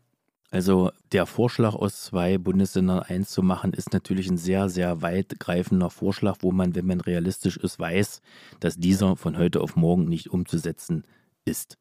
Uns war es wichtig und ist es wichtig, dass wir die Struktur- und Auftragsdebatte jetzt ehrlich führen und wir sehen da Dinge, die man jetzt in der Kommission auch fixiert hat, die wirklich in die richtige Richtung gehen. Und damit ist unser Ziel, dass wir den öffentlich-rechtlichen gemeinsam reformieren und zukunftsfit machen. Unser Ziel ist da auf einem guten Weg. Aber nochmal, um nochmal zu fragen, und, meine Frage war, ob nee, Sie wenn, sehen, wenn dass ich, das... Dass wenn ich das mache, dann habe ich auch die Ressourcen, um genau diese Sendung, die Frau Mikisch gesagt hat, beispielsweise eben nicht einkürzen zu müssen, weil ich nämlich an anderer Stelle spare. Ja, wenn ich, wenn ich sehe, dass man selber feststellt, dass der öffentlich-rechtliche Grundauftrag geschärft werden muss, steht ganz groß drin. Im, ich kann mal gucken, welcher Paragraph das war. Ja, in der ersten Phase jetzt in dieser Diskussion im Paragraph 26. Absatz 1, der Auftrag. Ja, wenn man da selber formuliert, dass wir ihn schärfen müssen, dann, dann gibt es ja dafür eine Ursache. Ja, Unterhaltung war überborden. Ja, kostete mehr als der Kernauftrag. Und wenn ich auf den Kernauftrag zurückgehe, komme ich wieder zu der Sendung oder zu einem Beispiel. Wenn wir ihn einigermaßen bezahlbar halten, den öffentlich-rechtlichen Rundfunk, dann kann man auch viel anbieten. Aber wenn ich gar nichts mache, ja, wenn ich mich zurückziehe und sage, nein, da werden wir schon mal den Parlamenten zeigen und den Ländern, äh, wie wir hier vorgehen, äh, wir lassen alles so, wie es ist, ist ja alles schön. Ja, aber das tut ja doch keiner. Gewöhnt. Man hat sich ja, ja dran Gott, gewöhnt. Das, das tut äh, doch keiner. Tut keiner, aber, also der, Sie, aber es war schlagen, zu langsam. Das Tempo war zu langsam. Sie, ja, ich muss war, mich jeden Tag, ich muss mich jeden Tag als ein Abgeordneter, der direkt gewählt wurde und das zum fünften Mal. Ich muss mich da sehr, sehr oft rechtfertigen, warum der öffentlich-rechtliche so ist, wie er ist. Was genau ist denn da die Kritik? Also, weil es geht jetzt immer um Größe und Geld, mhm. sondern was ist denn da jetzt die inhaltliche Kritik? Viele Menschen fühlten sich nicht abgebildet, aber darüber haben wir ja vorhin schon gesprochen. Also gerade wir auch im Osten merken schon, dass Bewegung reingekommen ist, dass auch mehr verstärkt auch interessante und positive Dinge über den Osten berichtet werden und nicht nur, wenn irgendwo was schief geht. Ja, mhm. da, wir zahlen denselben Beitrag wie im Saarland und mhm. hatten aber keine Programme. Mhm. Ja, wir haben von 50 Gemeinschaftseinrichtungen im, äh, der ARD.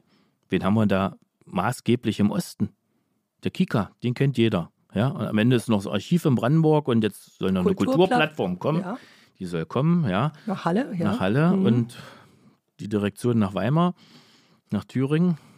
Okay, da geht es um Repräsentanz, aber also, also ja. inhaltlich sozusagen, also ja, das, ja, da sind wir ja wieder beim Elfenbeinturm am Ende. Mhm. Wenn, wenn sich alles in den alten Bundesländern befindet, dann ist doch ganz logisch, dass die Themen und Inhalte, das, was derjenige sehen und hören will, dass sich das irgendwo dann auch nicht abbildet. Ja, das ist eben eine Generalkritik gewesen und wie gesagt, da ist Bewegung reingekommen und wenn ich fast 20 Euro bezahlen muss im Monat, ob ich das möchte oder nicht, die Frage stellt sich ja nicht. Wir sind ja in Deutschland verpflichtet, den Beitrag zu bezahlen. Wir sagen, es ist sicherlich richtig und wichtig bis zu einer gewissen Größenordnung. Weil ich könnte mir für 20 Euro auch eine Unfallversicherung kaufen, eine Berufsunfähigkeitsversicherung, die eigentlich auch jeder braucht. Aber es stellt sich für den klassischen Berufseinsteiger nicht. Er hat es zu bezahlen, wenn er einen Haushalt hat und ob er guckt oder nicht. Herr Kurze, das hört sich jetzt wirklich, sorry, aber so,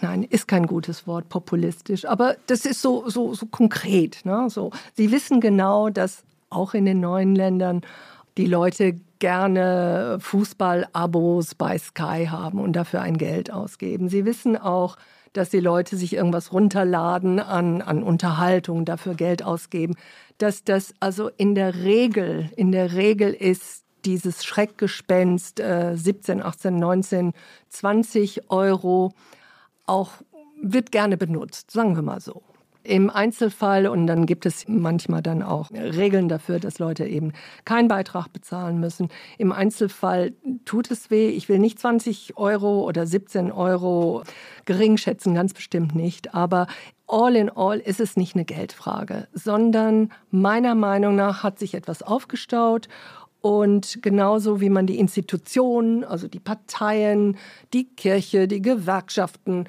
die Medien jetzt auch fällig sind für eine Elitenkritik. Das nehme ich sehr ernst sogar. Das würde ich nie wegwedeln und deswegen unterhalte ich mich und unterhielt mich auch sehr gerne mit Zuschauern, Zuschauerinnen. Was genau habt ihr zu kritisieren? Ja, warum vertraut ihr uns nicht genug? Wo können wir glaubwürdiger werden? Was ist los? Ja, im Dialog mit dem Publikum. So, und ich habe vorhin etwas kursorisch gesagt, es gibt die Zahlen, ich habe sie sogar hier in meinen Blättchen äh, liegen, aber das mache ich jetzt, ich lese jetzt nicht Zahlen vor, aber es gibt einerseits in so Brennpunktsituationen, zum Beispiel Corona, aber auch Terrorismusanschläge oder andere große gesellschaftliche Themen, da gibt es Glaubwürdigkeit. Andererseits gibt es aber auch die enttäuschten Liebhaber. Und an die möchte ich sehr gerne ran. Und Sie sagen, als Abgeordneter kommen die Leute hin und, und beschweren sich. Dann möchte ich genauer wissen, was, wo, wie. Denn bis jetzt habe ich es noch nicht gehört, sondern nur so ganz allgemein, ja, die sind nicht zufrieden, sind nicht abgebildet. Ich könnte Ihnen wahrscheinlich für jedes Individuum, was zu Ihnen kommt und sagt, ich möchte mehr über Pferde sehen oder ich habe zu viel, da gibt es zu viel Tatort, da könnte ich Ihnen ungefähr 20 Programme dann sagen, die das wieder aufheben. Hm. Sie können gar nicht so viel gucken am Tag, wie es tolle und interessante Themen gibt, die genau Absolut. auf Sie zugeschneidert sind. Und Gott sei Dank haben wir ja Mediatheken. Ja. ja. denn die guten Dokus kommen erst einmal dann, wenn diejenigen, die morgens früh aufstehen müssen und zur Arbeit gehen und in der Regel die Masse sind, die den Beitrag auch bezahlen, genau. ins Bett müssen. Ja. ja?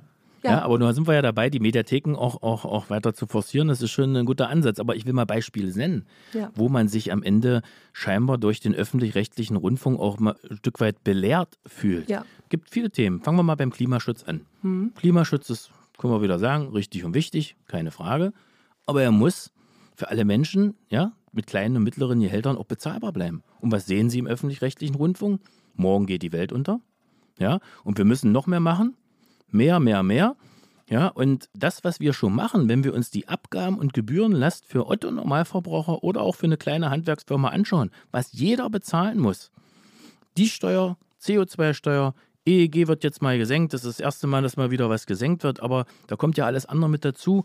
Das macht die Leute fuchsig. Damit mache ich die Leute nicht, nicht offener für, den, für die Rettung unseres Klimas oder dass wir auch an, der, an vielen Stellen äh, gegensteuern müssen. Damit mache ich sie frustriert. Und da fehlt mir so ein bisschen auch die Ausgewogenheit des öffentlich-rechtlichen Rundfunks. Man hat das Gefühl, und das ist das, was die Menschen mir sagen. Ja, da sagen, das kann ich mir abends nicht mehr angucken, da schalte ich aus. Ja, das fehlt mir noch. Das ist ein, ein, ganz konkretes Beispiel und da erwarten wir alle ein bisschen mehr Ausgewogenheit. Und da wir ja jetzt über Auftrag und Struktur diskutieren, mischen wir jetzt uns nicht ins Programm ein, sondern sagen nur, was zum Kernauftrag gehört, Information und Bildung. Dann muss es auch ausgewogen sein und darf nicht im Belehrungs- und Kinderfernsehen enden. Und da sind wir vielleicht auch wieder etwas spezieller, diejenigen, die in den neuen Ländern groß geworden sind, weil wir leben jetzt im zweiten System, zumindest mein Alter. Andere haben schon drei Systeme erlebt. Und wir haben Instrumentalisierung von Kindern für Themen und aber auch Fake News kennengelernt, zuhauf. Und deswegen gehen wir sehr, sehr kritisch mit Medien um. Und das heißt nicht, dass wir die Medien damit verteufeln, sondern wir, wir, wir analysieren bloß manchmal etwas tiefgreifender, wahrscheinlich wie andere, und, und sind da eben etwas skeptischer und nicht immer so euphorisch, wie es vielleicht an anderer Stelle der Fall ist. Dann sehen Sie eine andere ARD, als ich sie kenne weil diese Themen zum Beispiel, dass wenn man den Verbrennungsmotor abschafft, was hat das für Konsequenzen für Pendler? Die werden rauf und runter erzählt. Die werden in den Verbrauchersendungen erzählt, in den Wirtschaftssendungen erzählt, sogar in den Politmagazinen erzählt. Ist das noch bezahlbar? Das heißt, es wird über Klimaschutz gesprochen, es werden auch Prognosen dargestellt, ernst genommen, debattiert und so weiter. Aber sie haben so eine Fülle von Möglichkeiten, unterschiedlich schattierte Meinungen dazu zu hören, dass ich mich wirklich frage, Wahrscheinlich sind Sie so beschäftigt als Politiker, dass Sie gar nicht gucken. Doch, ich doch, weiß, doch. nein, ich, ich gucke weiß, ARD und nein, ZDF nein, nicht nur die Nachrichtensendung, sondern auch die politischen Magazine. Herr Kurze, meine ja. eigenen Verwandten sagen, ja, wann bringt ihr mal endlich? Hm. Und dann fange ich an zu, aufzuzählen. Da gibt es das, da gibt es das, da gibt es das. Im linearen Fernsehen auch zu gescheiten Uhrzeiten nebenbei bemerkt, abgesehen von den Mediatheken. Also den Vorwurf kann ich wirklich zurückweisen dass nur eine Stimme gilt. In dem Fall Klimaschutz ist gut und alles andere zählt nicht. Es stimmt einfach nicht. Es ist falsch. Ja, wir sitzen uns ja auch gegenüber. Wir müssen ja nicht gleicher Meinung sein. Deswegen sitzen wir ja auch gerade gegenüber. Also ich kann nur das. Nee, es geht, das, es geht das, ja nicht um äh, Meinung. Geht, äh, nein, was, faktisch, was, äh, faktisch, faktisch. Äh, faktisch ist das, was an mich herangetragen wird ja. und was ich selber wahrnehme, das, was ich hier versuche auch, auch ja. darzustellen. Und es ist ja ganz logisch, dass Sie aus Ihrer Sicht, ja, wie Sie so viele Jahre in der ARD verwurzelt waren, das ist natürlich ein Stück weit anders sehen. Es gibt viele gute Angebote, aber trotzdem ist es so, zumindest aus unserer Sicht, dass ein Stück weit Belehrung und ein Stück weit Unausgewogenheit an den Tag gelegt wird. Das ist so. Wo ist die Belehrung? Und Sie können jetzt zehnmal, ja, aber das ist so sagen. Wo ist die Belehrung? Sagen Sie es mir.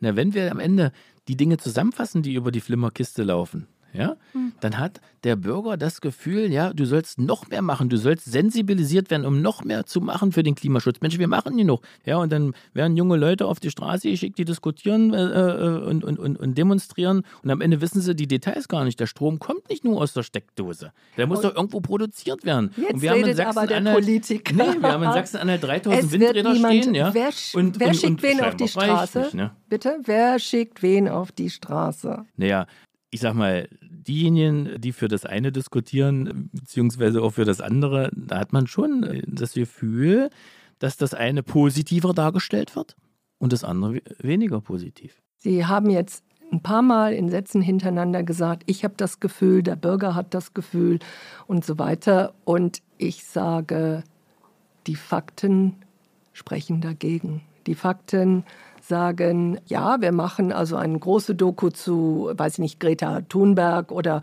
oder Fridays for Future. Und ja, wir machen eine große Doku für Pendler, Bauern und so weiter, die das einfach nicht leisten können, was jetzt klimaschutzmäßig nötig wäre. Wenn sie es machen, ist gut. Also ich wollte gerne noch mal einmal zurück, weil Sie sagen immer, wir haben das Gefühl, also in dem Fall ist es wir Ostdeutschen oder wir CDU, also ich weiß nicht ganz genau, auf wen Sie sich beziehen. Wo ist denn bei Ihnen der Zeitpunkt?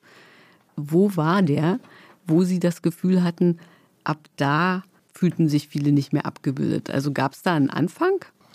Ja, wir haben in den äh, vergangenen Jahren viele Krisen mit bewältigen müssen oder auf uns hereinprasseln lassen müssen. Und ich glaube, mit Beginn der vielen Krisen, die wir erlebt haben, äh, damit fing das an. Welche Krise war? war Finanzkrise war doch eine der ersten, die uns. Also 2008, 2009. Frau Mikic nickt. Das ja, sehen Sie natürlich, so. das sehe ich absolut so.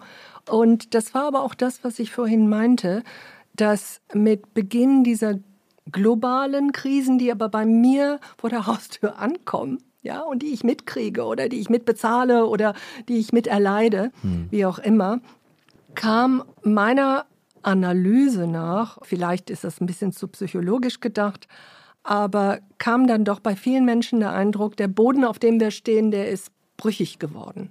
Hm? Und die Institutionen, die eigentlich dazu da sind, mir sowas wie Schutz oder Sicherheit oder Gewissheit oder sogar Zukunftshoffnung zu geben, die haben auch keine Antworten auf meine Probleme. Das war 2008 sicherlich die große Finanzkrise, dass man auf einmal äh, eine, eine Merkel und ein, äh, wer war das noch, äh, Steinbrück brauchte, die sagen, ja, ja, die Ersparnisse sind sicher, sind sicher. Uah, da haben aber viele Leute nicht unbedingt dran geglaubt. Das heißt, Angst vor der Zuverlässigkeit von Politik, Nummer eins. Es kam die Silvesternacht. Köln. Köln. Versagen ringsum bei den Medien, schnell, sagen wir mal, zu berichten. Gut, das kam nach ja, zwei aber Tagen. zu spät. Aber nicht schnell genug. Ich ja. würde sagen, nicht schnell genug. Okay, stimme ich hinzu. Dann kam natürlich die Flüchtlings, ja, wie soll ich das? Ich will nicht Flüchtlingswelle und ich will auch nicht Flüchtlingskrise sagen, aber es kam 2015 auf jeden Fall mit dem großen Flüchtlingsthema. Die Menschen, viele Menschen hatten Fragen. Einige fanden das fantastisch, wir sind zivilisiert, wir können sowas, wir sind stark. Und viele anderen waren verunsichert. Sprich, wir haben eine Kette von Verunsicherungen. Wir haben sogar eine Kette außenpolitisch von Verunsicherungen, dass man nicht mehr genau weiß, ist die NATO besonders stark? Ja, nein. Was ist mit den USA los? Unser Partner hm, ist auch so schwächlich geworden.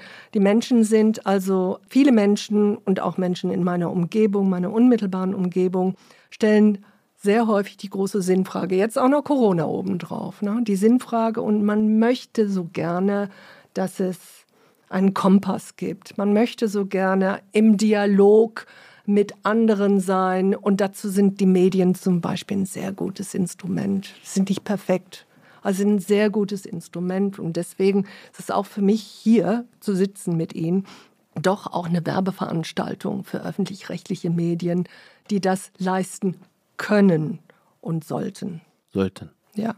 Können auf alle Fälle und mhm. sollten auch. Mhm. Und dafür sind sie ja da, die öffentlich-rechtlichen. Sie können ja ohne von Werbung oder anderen Dingen beeinflusst zu sein.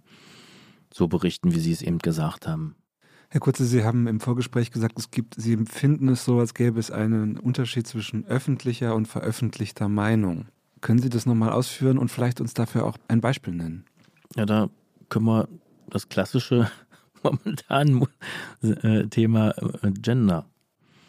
Gender wirklich nochmal aufgreifen, denn es gibt ja da auch sehr viele Pro- und Kontrastimmen, egal wen man jetzt da als Person oder als Institution aufzählen könnte. Aber wenn ich weiß, dass man in vielen Umfragen die Menschen vor Ort befragt hat, wie seht ihr das? Ist das jetzt ein wichtiges Thema? Müssen wir jetzt all unsere Sprache auf allen Ebenen, äh, vom öffentlich-rechtlichen angefangen bis ins wohin, umstellen? Da sagen zwei Drittel der Menschen in Deutschland, ja, sehen sie eigentlich nicht so. Das ist nicht unser Haupt- und Kernthema. Natürlich kann ich auch die verstehen, die das toll finden. Ja, wir sind ja alle tolerante Menschen. Aber wenn ich weiß, dass, dass wie gesagt, deutlich über die Hälfte sagen, äh, kümmert euch lieber um die Themen, die uns unter den Fingernägeln brennen und lasst das, diese Experimente, weil das tut der Sprache nicht gut und auch den Menschen nicht. Dann verstehe ich nicht, warum der öffentlich-rechtliche Rundfunk insgesamt da so dran ist. Ja, warum er das so forciert. Wo denn? Also es Na, gibt es gibt Wir brauchen aber die Nachrichten einschalten. Bitte? Wir brauchen aber die Tagesschau Nachrichten einschalten. Wir reden ja nicht nur über die Tagesschau. Ja, wir reden also, ja über den öffentlich-rechtlichen insgesamt und äh, ich denke, es gibt, fängt äh, bei ARD an, geht über die dritten Programme über ZDF bis zum Deutschlandradio. Es gibt im Radio häufig Angebote für die Jüngeren und die mögen das. Ich persönlich, ich gendere nicht. Ne? Mhm. So. Und ich kenne auch ganz viele, die das nicht machen, die aber schon darauf achten, in ihrer Ansprache zu sagen, Zuschauerinnen und Zuschauer oder Hörerinnen und Hörer, das ist auch keine Verhunzung der Sprache, das kann man ruhig machen. Diese kleinen, ich kann das gar nicht so gut, ZuschauerInnen, wie heißt das nochmal, glottale Pause oder irgendwie so etwas. Die das machen, das machen viele, aber längst nicht alle.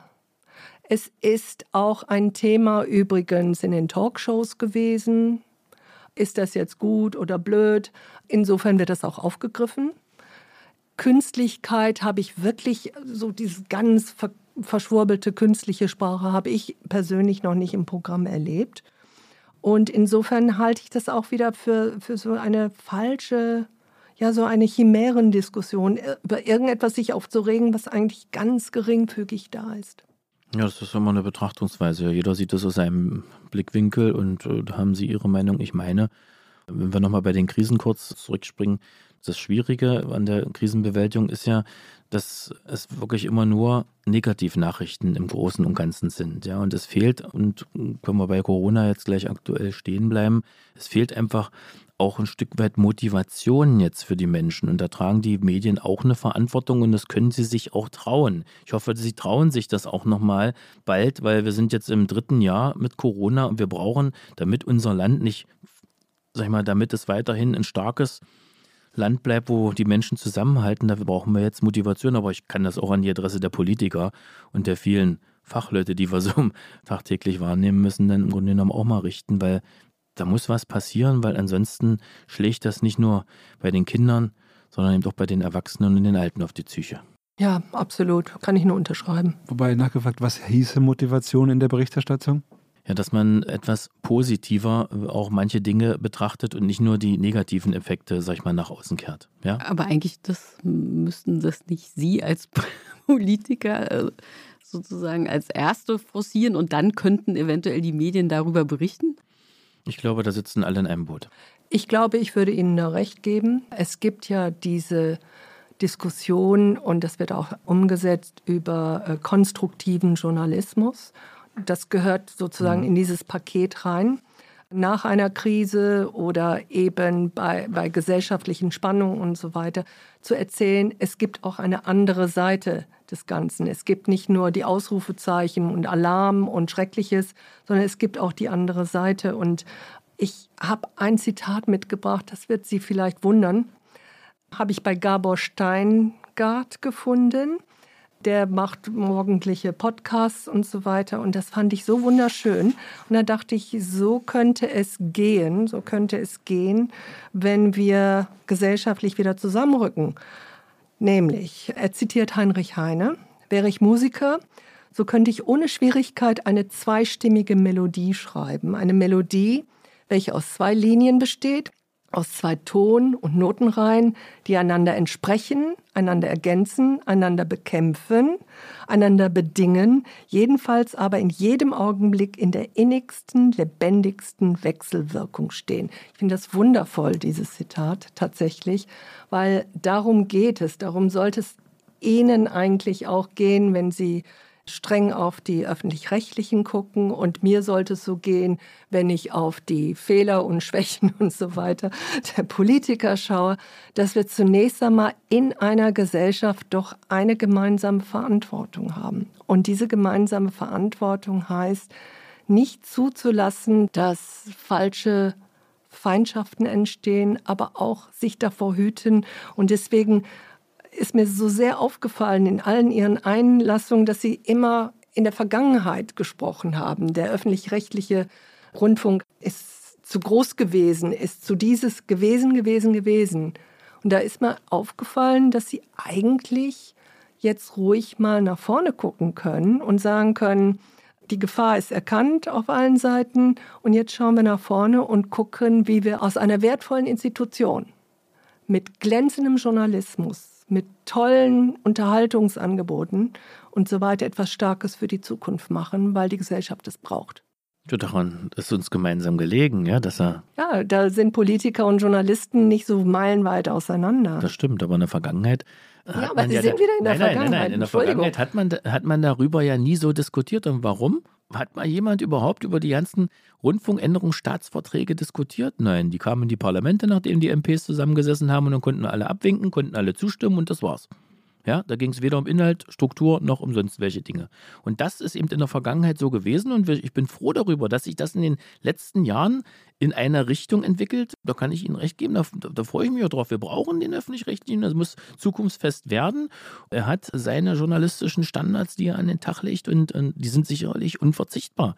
Aber äh, trotzdem, er muss für Jetzt den Bürger auch bezahlbar bleiben. Ja, also der Beitrag wird weiterhin eine Akzeptanzrolle auch spielen. Da, das kann man sich hinreden oder herreden, wie es ist. Und das, ich kann Ihnen ordnerweise äh, E-Mails äh, hier auf den Tisch stellen, wo die Leute sagen: Endlich habt ihr die Diskussion mal aufgegriffen und diskutiert mal über die ganzen Facetten. Und nicht nur über die eine Richtung des Beitrags, die in der Regel ja nur nach oben ging. Noch eine Frage, auch weil Sie vorhin ja sagten, also wo es so ging um die Krisen, wie es anfing und so weiter. Was ist, also vermuten Sie hinter, hinter diesem Ganzen auch eine politische Einflussnahme? Also sozusagen ist Ihre, geht Ihre Kritik in diese Richtung oder geht es wirklich nur um Lebensbildabbildung, sozusagen um Lebenswirklichkeit Abbildung oder vermuten Sie direkte politische Einflussnahme? Nein, direkte politische Einflussnahme vermute ich nicht. Es geht um die Abbildung der Realität und der Lebensbedingungen und darum, das habe ich, glaube ich, auch vorhin schon mal so, so angerissen. Also das kann ich aber auch so nochmal unterstreichen. Ja, ja, das ist ja auch manchmal so ein schlichtes, schlichtes Bild von den öffentlich-rechtlichen. Das ist irgendwie so ein Automat. Sie schmeißen dann so ein Kanzlerwort rein und unten kommt dann eine Tagesschau raus, die dann kanzlerfreundlich ist oder so. Ne? Das ist ja alles nicht mehr ich habe noch eine Frage, die quasi auf die, quasi die politische Ausrichtung des Programms erzählt. Sie haben in dem Vorgespräch erzählt, Frau Bikic, dass als Sie damals anfingen, den öffentlich-rechtlichen Rundfunk eigentlich als eher konservativ wahrgenommen haben und Sie, die als Linke da in den öffentlich-rechtlichen Rundfunk äh, reinkamen, ja eher links waren. Heute sagen ja ganz viele, der öffentlich-rechtliche Rundfunk, das haben Sie auch in einem Eingangsstatement gesagt, sei links-grün versifft. Das ist ja ein Standardvorwurf. Es gibt kaum noch konservative Meinungen im öffentlich-rechtlichen Rundfunk und bei manchen ihrer Einlassungen, Herr Kurz, habe ich manchmal auch das Gefühl, dass ihnen insgeheim genau das fehlt, dass es halt Stimmen gibt, die, man, auch Meinungen vertreten, die sie als Konservative in der Union vertreten, dass diese Stimmen halt auch fehlen. Ist da was dran? Also ist da was dran, dass es sich möglicherweise der öffentlich-rechtliche Rundfunk heute im, im Laufe der Zeit nach links bewegt hat? Ich muss wirklich nachdenken. Also es ist schon so, dass es nicht die große konservative Stimme, wie es früher berühmte Moderatoren gab. Die Namen fallen mir jetzt nicht ein, weil es wirklich viel früher war. Es gibt also es gibt tatsächlich selten jetzt eine dezidiert konservative Einschätzung, weiß ich nicht, der Flüchtlingspolitik. Es gibt, ich würde sagen, das bewegt sich immer in der Mitte. So. Linksgrün, nö, ist auch vorbei. Ist vorbei, weil diese Kategorien insgesamt nicht mehr so wahnsinnig taugen. Und insofern, mir fällt es wirklich jetzt sehr schwer, darauf eine gescheite Antwort zu geben, weil ich auch seit zwei Jahren raus bin und gar nicht jetzt, sagen wir mal, die Strömungen und die Diskussion innerhalb der Kollegenschaft kenne. Aber ich bin der Meinung, dass sehr viel mehr Pragmatismus inzwischen da ist, dass auch erkannt wurde, übrigens auch aufgrund von Kritik von außen, sei es von der Politik oder sei es auch von Zuschauern, nee, wir wollen es ein bisschen gerne differenzierter haben und nicht so viel belehren. Und auch, dass darauf eingegangen ist. Zum Beispiel ist ja kein Zufall, dass die Tagesthemen den Kommentar nicht mehr Kommentar nennen und sehr betonen, das ist jetzt eine individuelle einzelne Meinung. Das ist, steht jetzt nicht für die ganze ARD. Es ist auch kein Zufall, wenn zum Beispiel der WDR vor ein paar Jahren gesagt hat, okay, wir kriegen diese Kritik, dass wir nicht balanciert genug berichten. Wir erfinden jetzt, das war noch zu meiner Zeit, eine Talkshow im dritten mit Bettina Böttinger, die heißt Ihre Meinung. Und da kommen nur Zuschauermeinungen dann und auch sehr kontrovers, sehr auseinander, von ganz links bis hin zu AfD-Sympathisanten kommen da. Es ist meiner Meinung nach auch bei den Talkshows ein bisschen intelligenter jetzt, dass man da die Gäste ja so fein ziselierter aussucht und nicht so platsch aus der Kiste oder aus der Kiste etwas heraussucht. Also wie gesagt, ich bin nicht wahnsinnig gut jetzt darin, diese Frage zu beantworten, aber ich meine, weder konservativ noch linksgrün oder linksgrün versifft passt. Die Zeit ist pragmatischer, realistischer geworden und ich glaube, die Zeit, um, um mit irgendwelchen Fahnen durch den Sender zu rennen, die ist nun wirklich schon lange vorbei. Ja, es hat vielleicht auch ein bisschen was mit der Debatten- und Meinungskultur zu tun. Es gibt schon, äh, aber es ist halt auch so, das gibt es ja woanders auch. Es ist halt so, dass manche Diskussionsrunden relativ schnell auch, auch, auch darin enden, wenn, wenn dann wirklich ein, ein, ein ganz völlig kritischer Kantonist mit dabei ist, dass er sich dann schon ein bisschen abseits fühlt. Und viele Diskutanten wenn es um Meinungsdiskussionen geht, natürlich auch immer sehr tolerant erscheinen mögen in ihrer Darstellung der eigenen Themen. Aber wenn dann andere Meinungen auf sie einprasseln, die Toleranz ein wenig schwindet.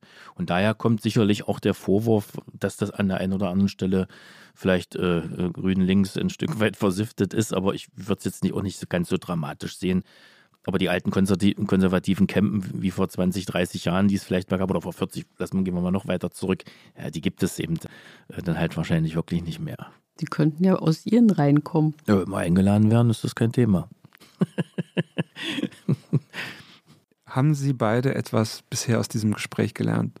Ja, ich habe gelernt, dass Herr Kurze einerseits wohlwollend ist gegenüber dem öffentlich-rechtlichen, aber wenn man bestimmte Punkte anspricht, dann verfällt er doch immer wieder so in, in, in diese schwarze, bekümmerte Grundhaltung, die vielleicht vor fünf oder vor zehn Jahren Sinn hatte, um eben Ärger zu machen, ne, um Druck zu machen. Aber ich glaube, das, das sind Kämpfe von gestern. Naja, Sie wurden ja als Linke heute vorgestellt und, und ich, ich, ich ja dann eher der Konservative, aber konservativ bedeutet für mich ja auch, das Bewährte bewahren und für Modernes offen zu sein. Ja, also von daher liegen wir da an vielerlei Punkten gar nicht so weit voneinander entfernt und so muss es ja auch sein. Weil man kann ja nur was verändern, indem man konstruktiv darüber diskutiert und dann am Ende daraus die ein oder andere Lehre oder Konsequenz zieht und versucht dann wiederum auch gemeinsam etwas weiter zu verändern, weil alleine schafft man es nicht. Es geht ja nur mit Mehrheiten und es geht ja auch nur so, dass man, dass sich jeder auch irgendwo wieder findet am Ende. Also was haben Sie gelernt nach diesem Gespräch? Ja, dass Gespräche wie diese immer wieder fruchtbar sind, um am Ende eine, eine bestimmte Erkenntnis zu bekommen und die machen einen dann auch wieder nicht nur fit, sondern motivieren einen auch weiter dran zu bleiben. Noch eine Frage auch. Sie haben ja eigentlich Frau Mikic eine Lobbyistin genannt. Würden Sie das nach diesem Gespräch jetzt so wiederholen? Also Lobbyist ist vielleicht an der einen oder anderen Stelle doch zu negativ besetzt. Das Wort selbst, von daher würde ich äh, heute nicht Lobbyistin sagen, sondern wenn man für etwas brennt und sie brennt für ihr Thema, ich für meins und wir haben Gemeinsamkeiten, aber auch Unterschiede gefunden, würde ich schon eher sagen, sie ist eine Fürsprecherin für ihr Thema und genauso wie ich das bin. Und ich glaube, Frau Mikic, Sie hatten ja so ein bisschen befürchtet, dass er Ihnen das unterstellt, dass Sie linksgrün versifft sind. Haben Sie den Eindruck gewonnen, dass es ihm so ist? Nein, nein, das war, das war, das war schon. Also wir haben Unterschiede, das ist klar, aber um nochmal Heine zu zitieren, ne, unser Notenblatt verträgt zwei Linien. Das war vielleicht das perfekteste Schlusswort, das dieser Podcast in seiner Geschichte bisher erlebt hat. Vielen Dank. Wir bedanken uns bei unseren beiden Gästen, Sonja Mikic und Markus Kurze, für den Besuch. Ja, wirklich vielen Dank. Es war sehr interessant. Vielleicht noch eine Frage am Ende. Wir haben ja immer diese Skala. Wo sehen Sie sich denn jetzt auf der Skala von 1 bis 10? Hat sich da was verändert? Nö, 9 von 10. Ja, bei mir auch nicht, auch 9 von 10. Vielen Dank. Das war die vierte Folge von Warum denken Sie das? Und wir müssen uns auch in dieser Folge wieder ganz herzlich bedanken bei allen, die diesen Podcast möglich gemacht haben. Natürlich bei unseren Gästen am heutigen Tag, aber auch bei Lisa Hertwig und Wenzel Burmeier. Vielen Dank.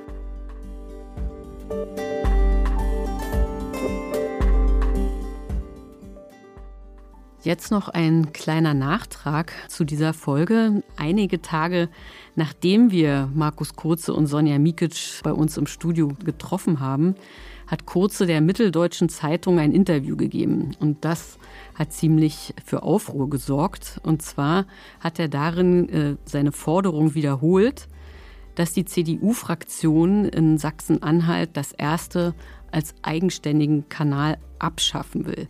Übrig bleiben sollen das ZDF und die dritten Programme. Ja, Kurze hat das danach etwas halbherzig dementiert und weil auch hier im Podcast eine leichte Irritation darüber bestand, was er da jetzt eigentlich will, habe ich ihn nochmal angerufen und ihn gefragt, was die Position seiner Partei in Sachsen-Anhalt nun ist. Und am Telefon hat Kurze gesagt, seine Äußerungen seien falsch interpretiert worden. Äh, es sei nicht das Ansinnen seiner Fraktion, das Erste abzuschaffen, auch nicht als Fernziel, sondern man wolle das Erste umwandeln, also regionaler gestalten, was immer das auch konkret bedeutet. Ja, und Jana, du hast am Anfang dieser Folge gesagt, wir haben hier ein Experiment gemacht.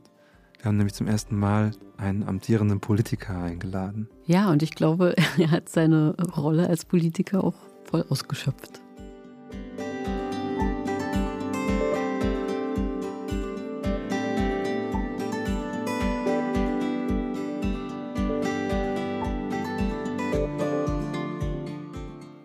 Warum denken Sie das? ist ein Podcast von Zeit Online, produziert von Pool Artists.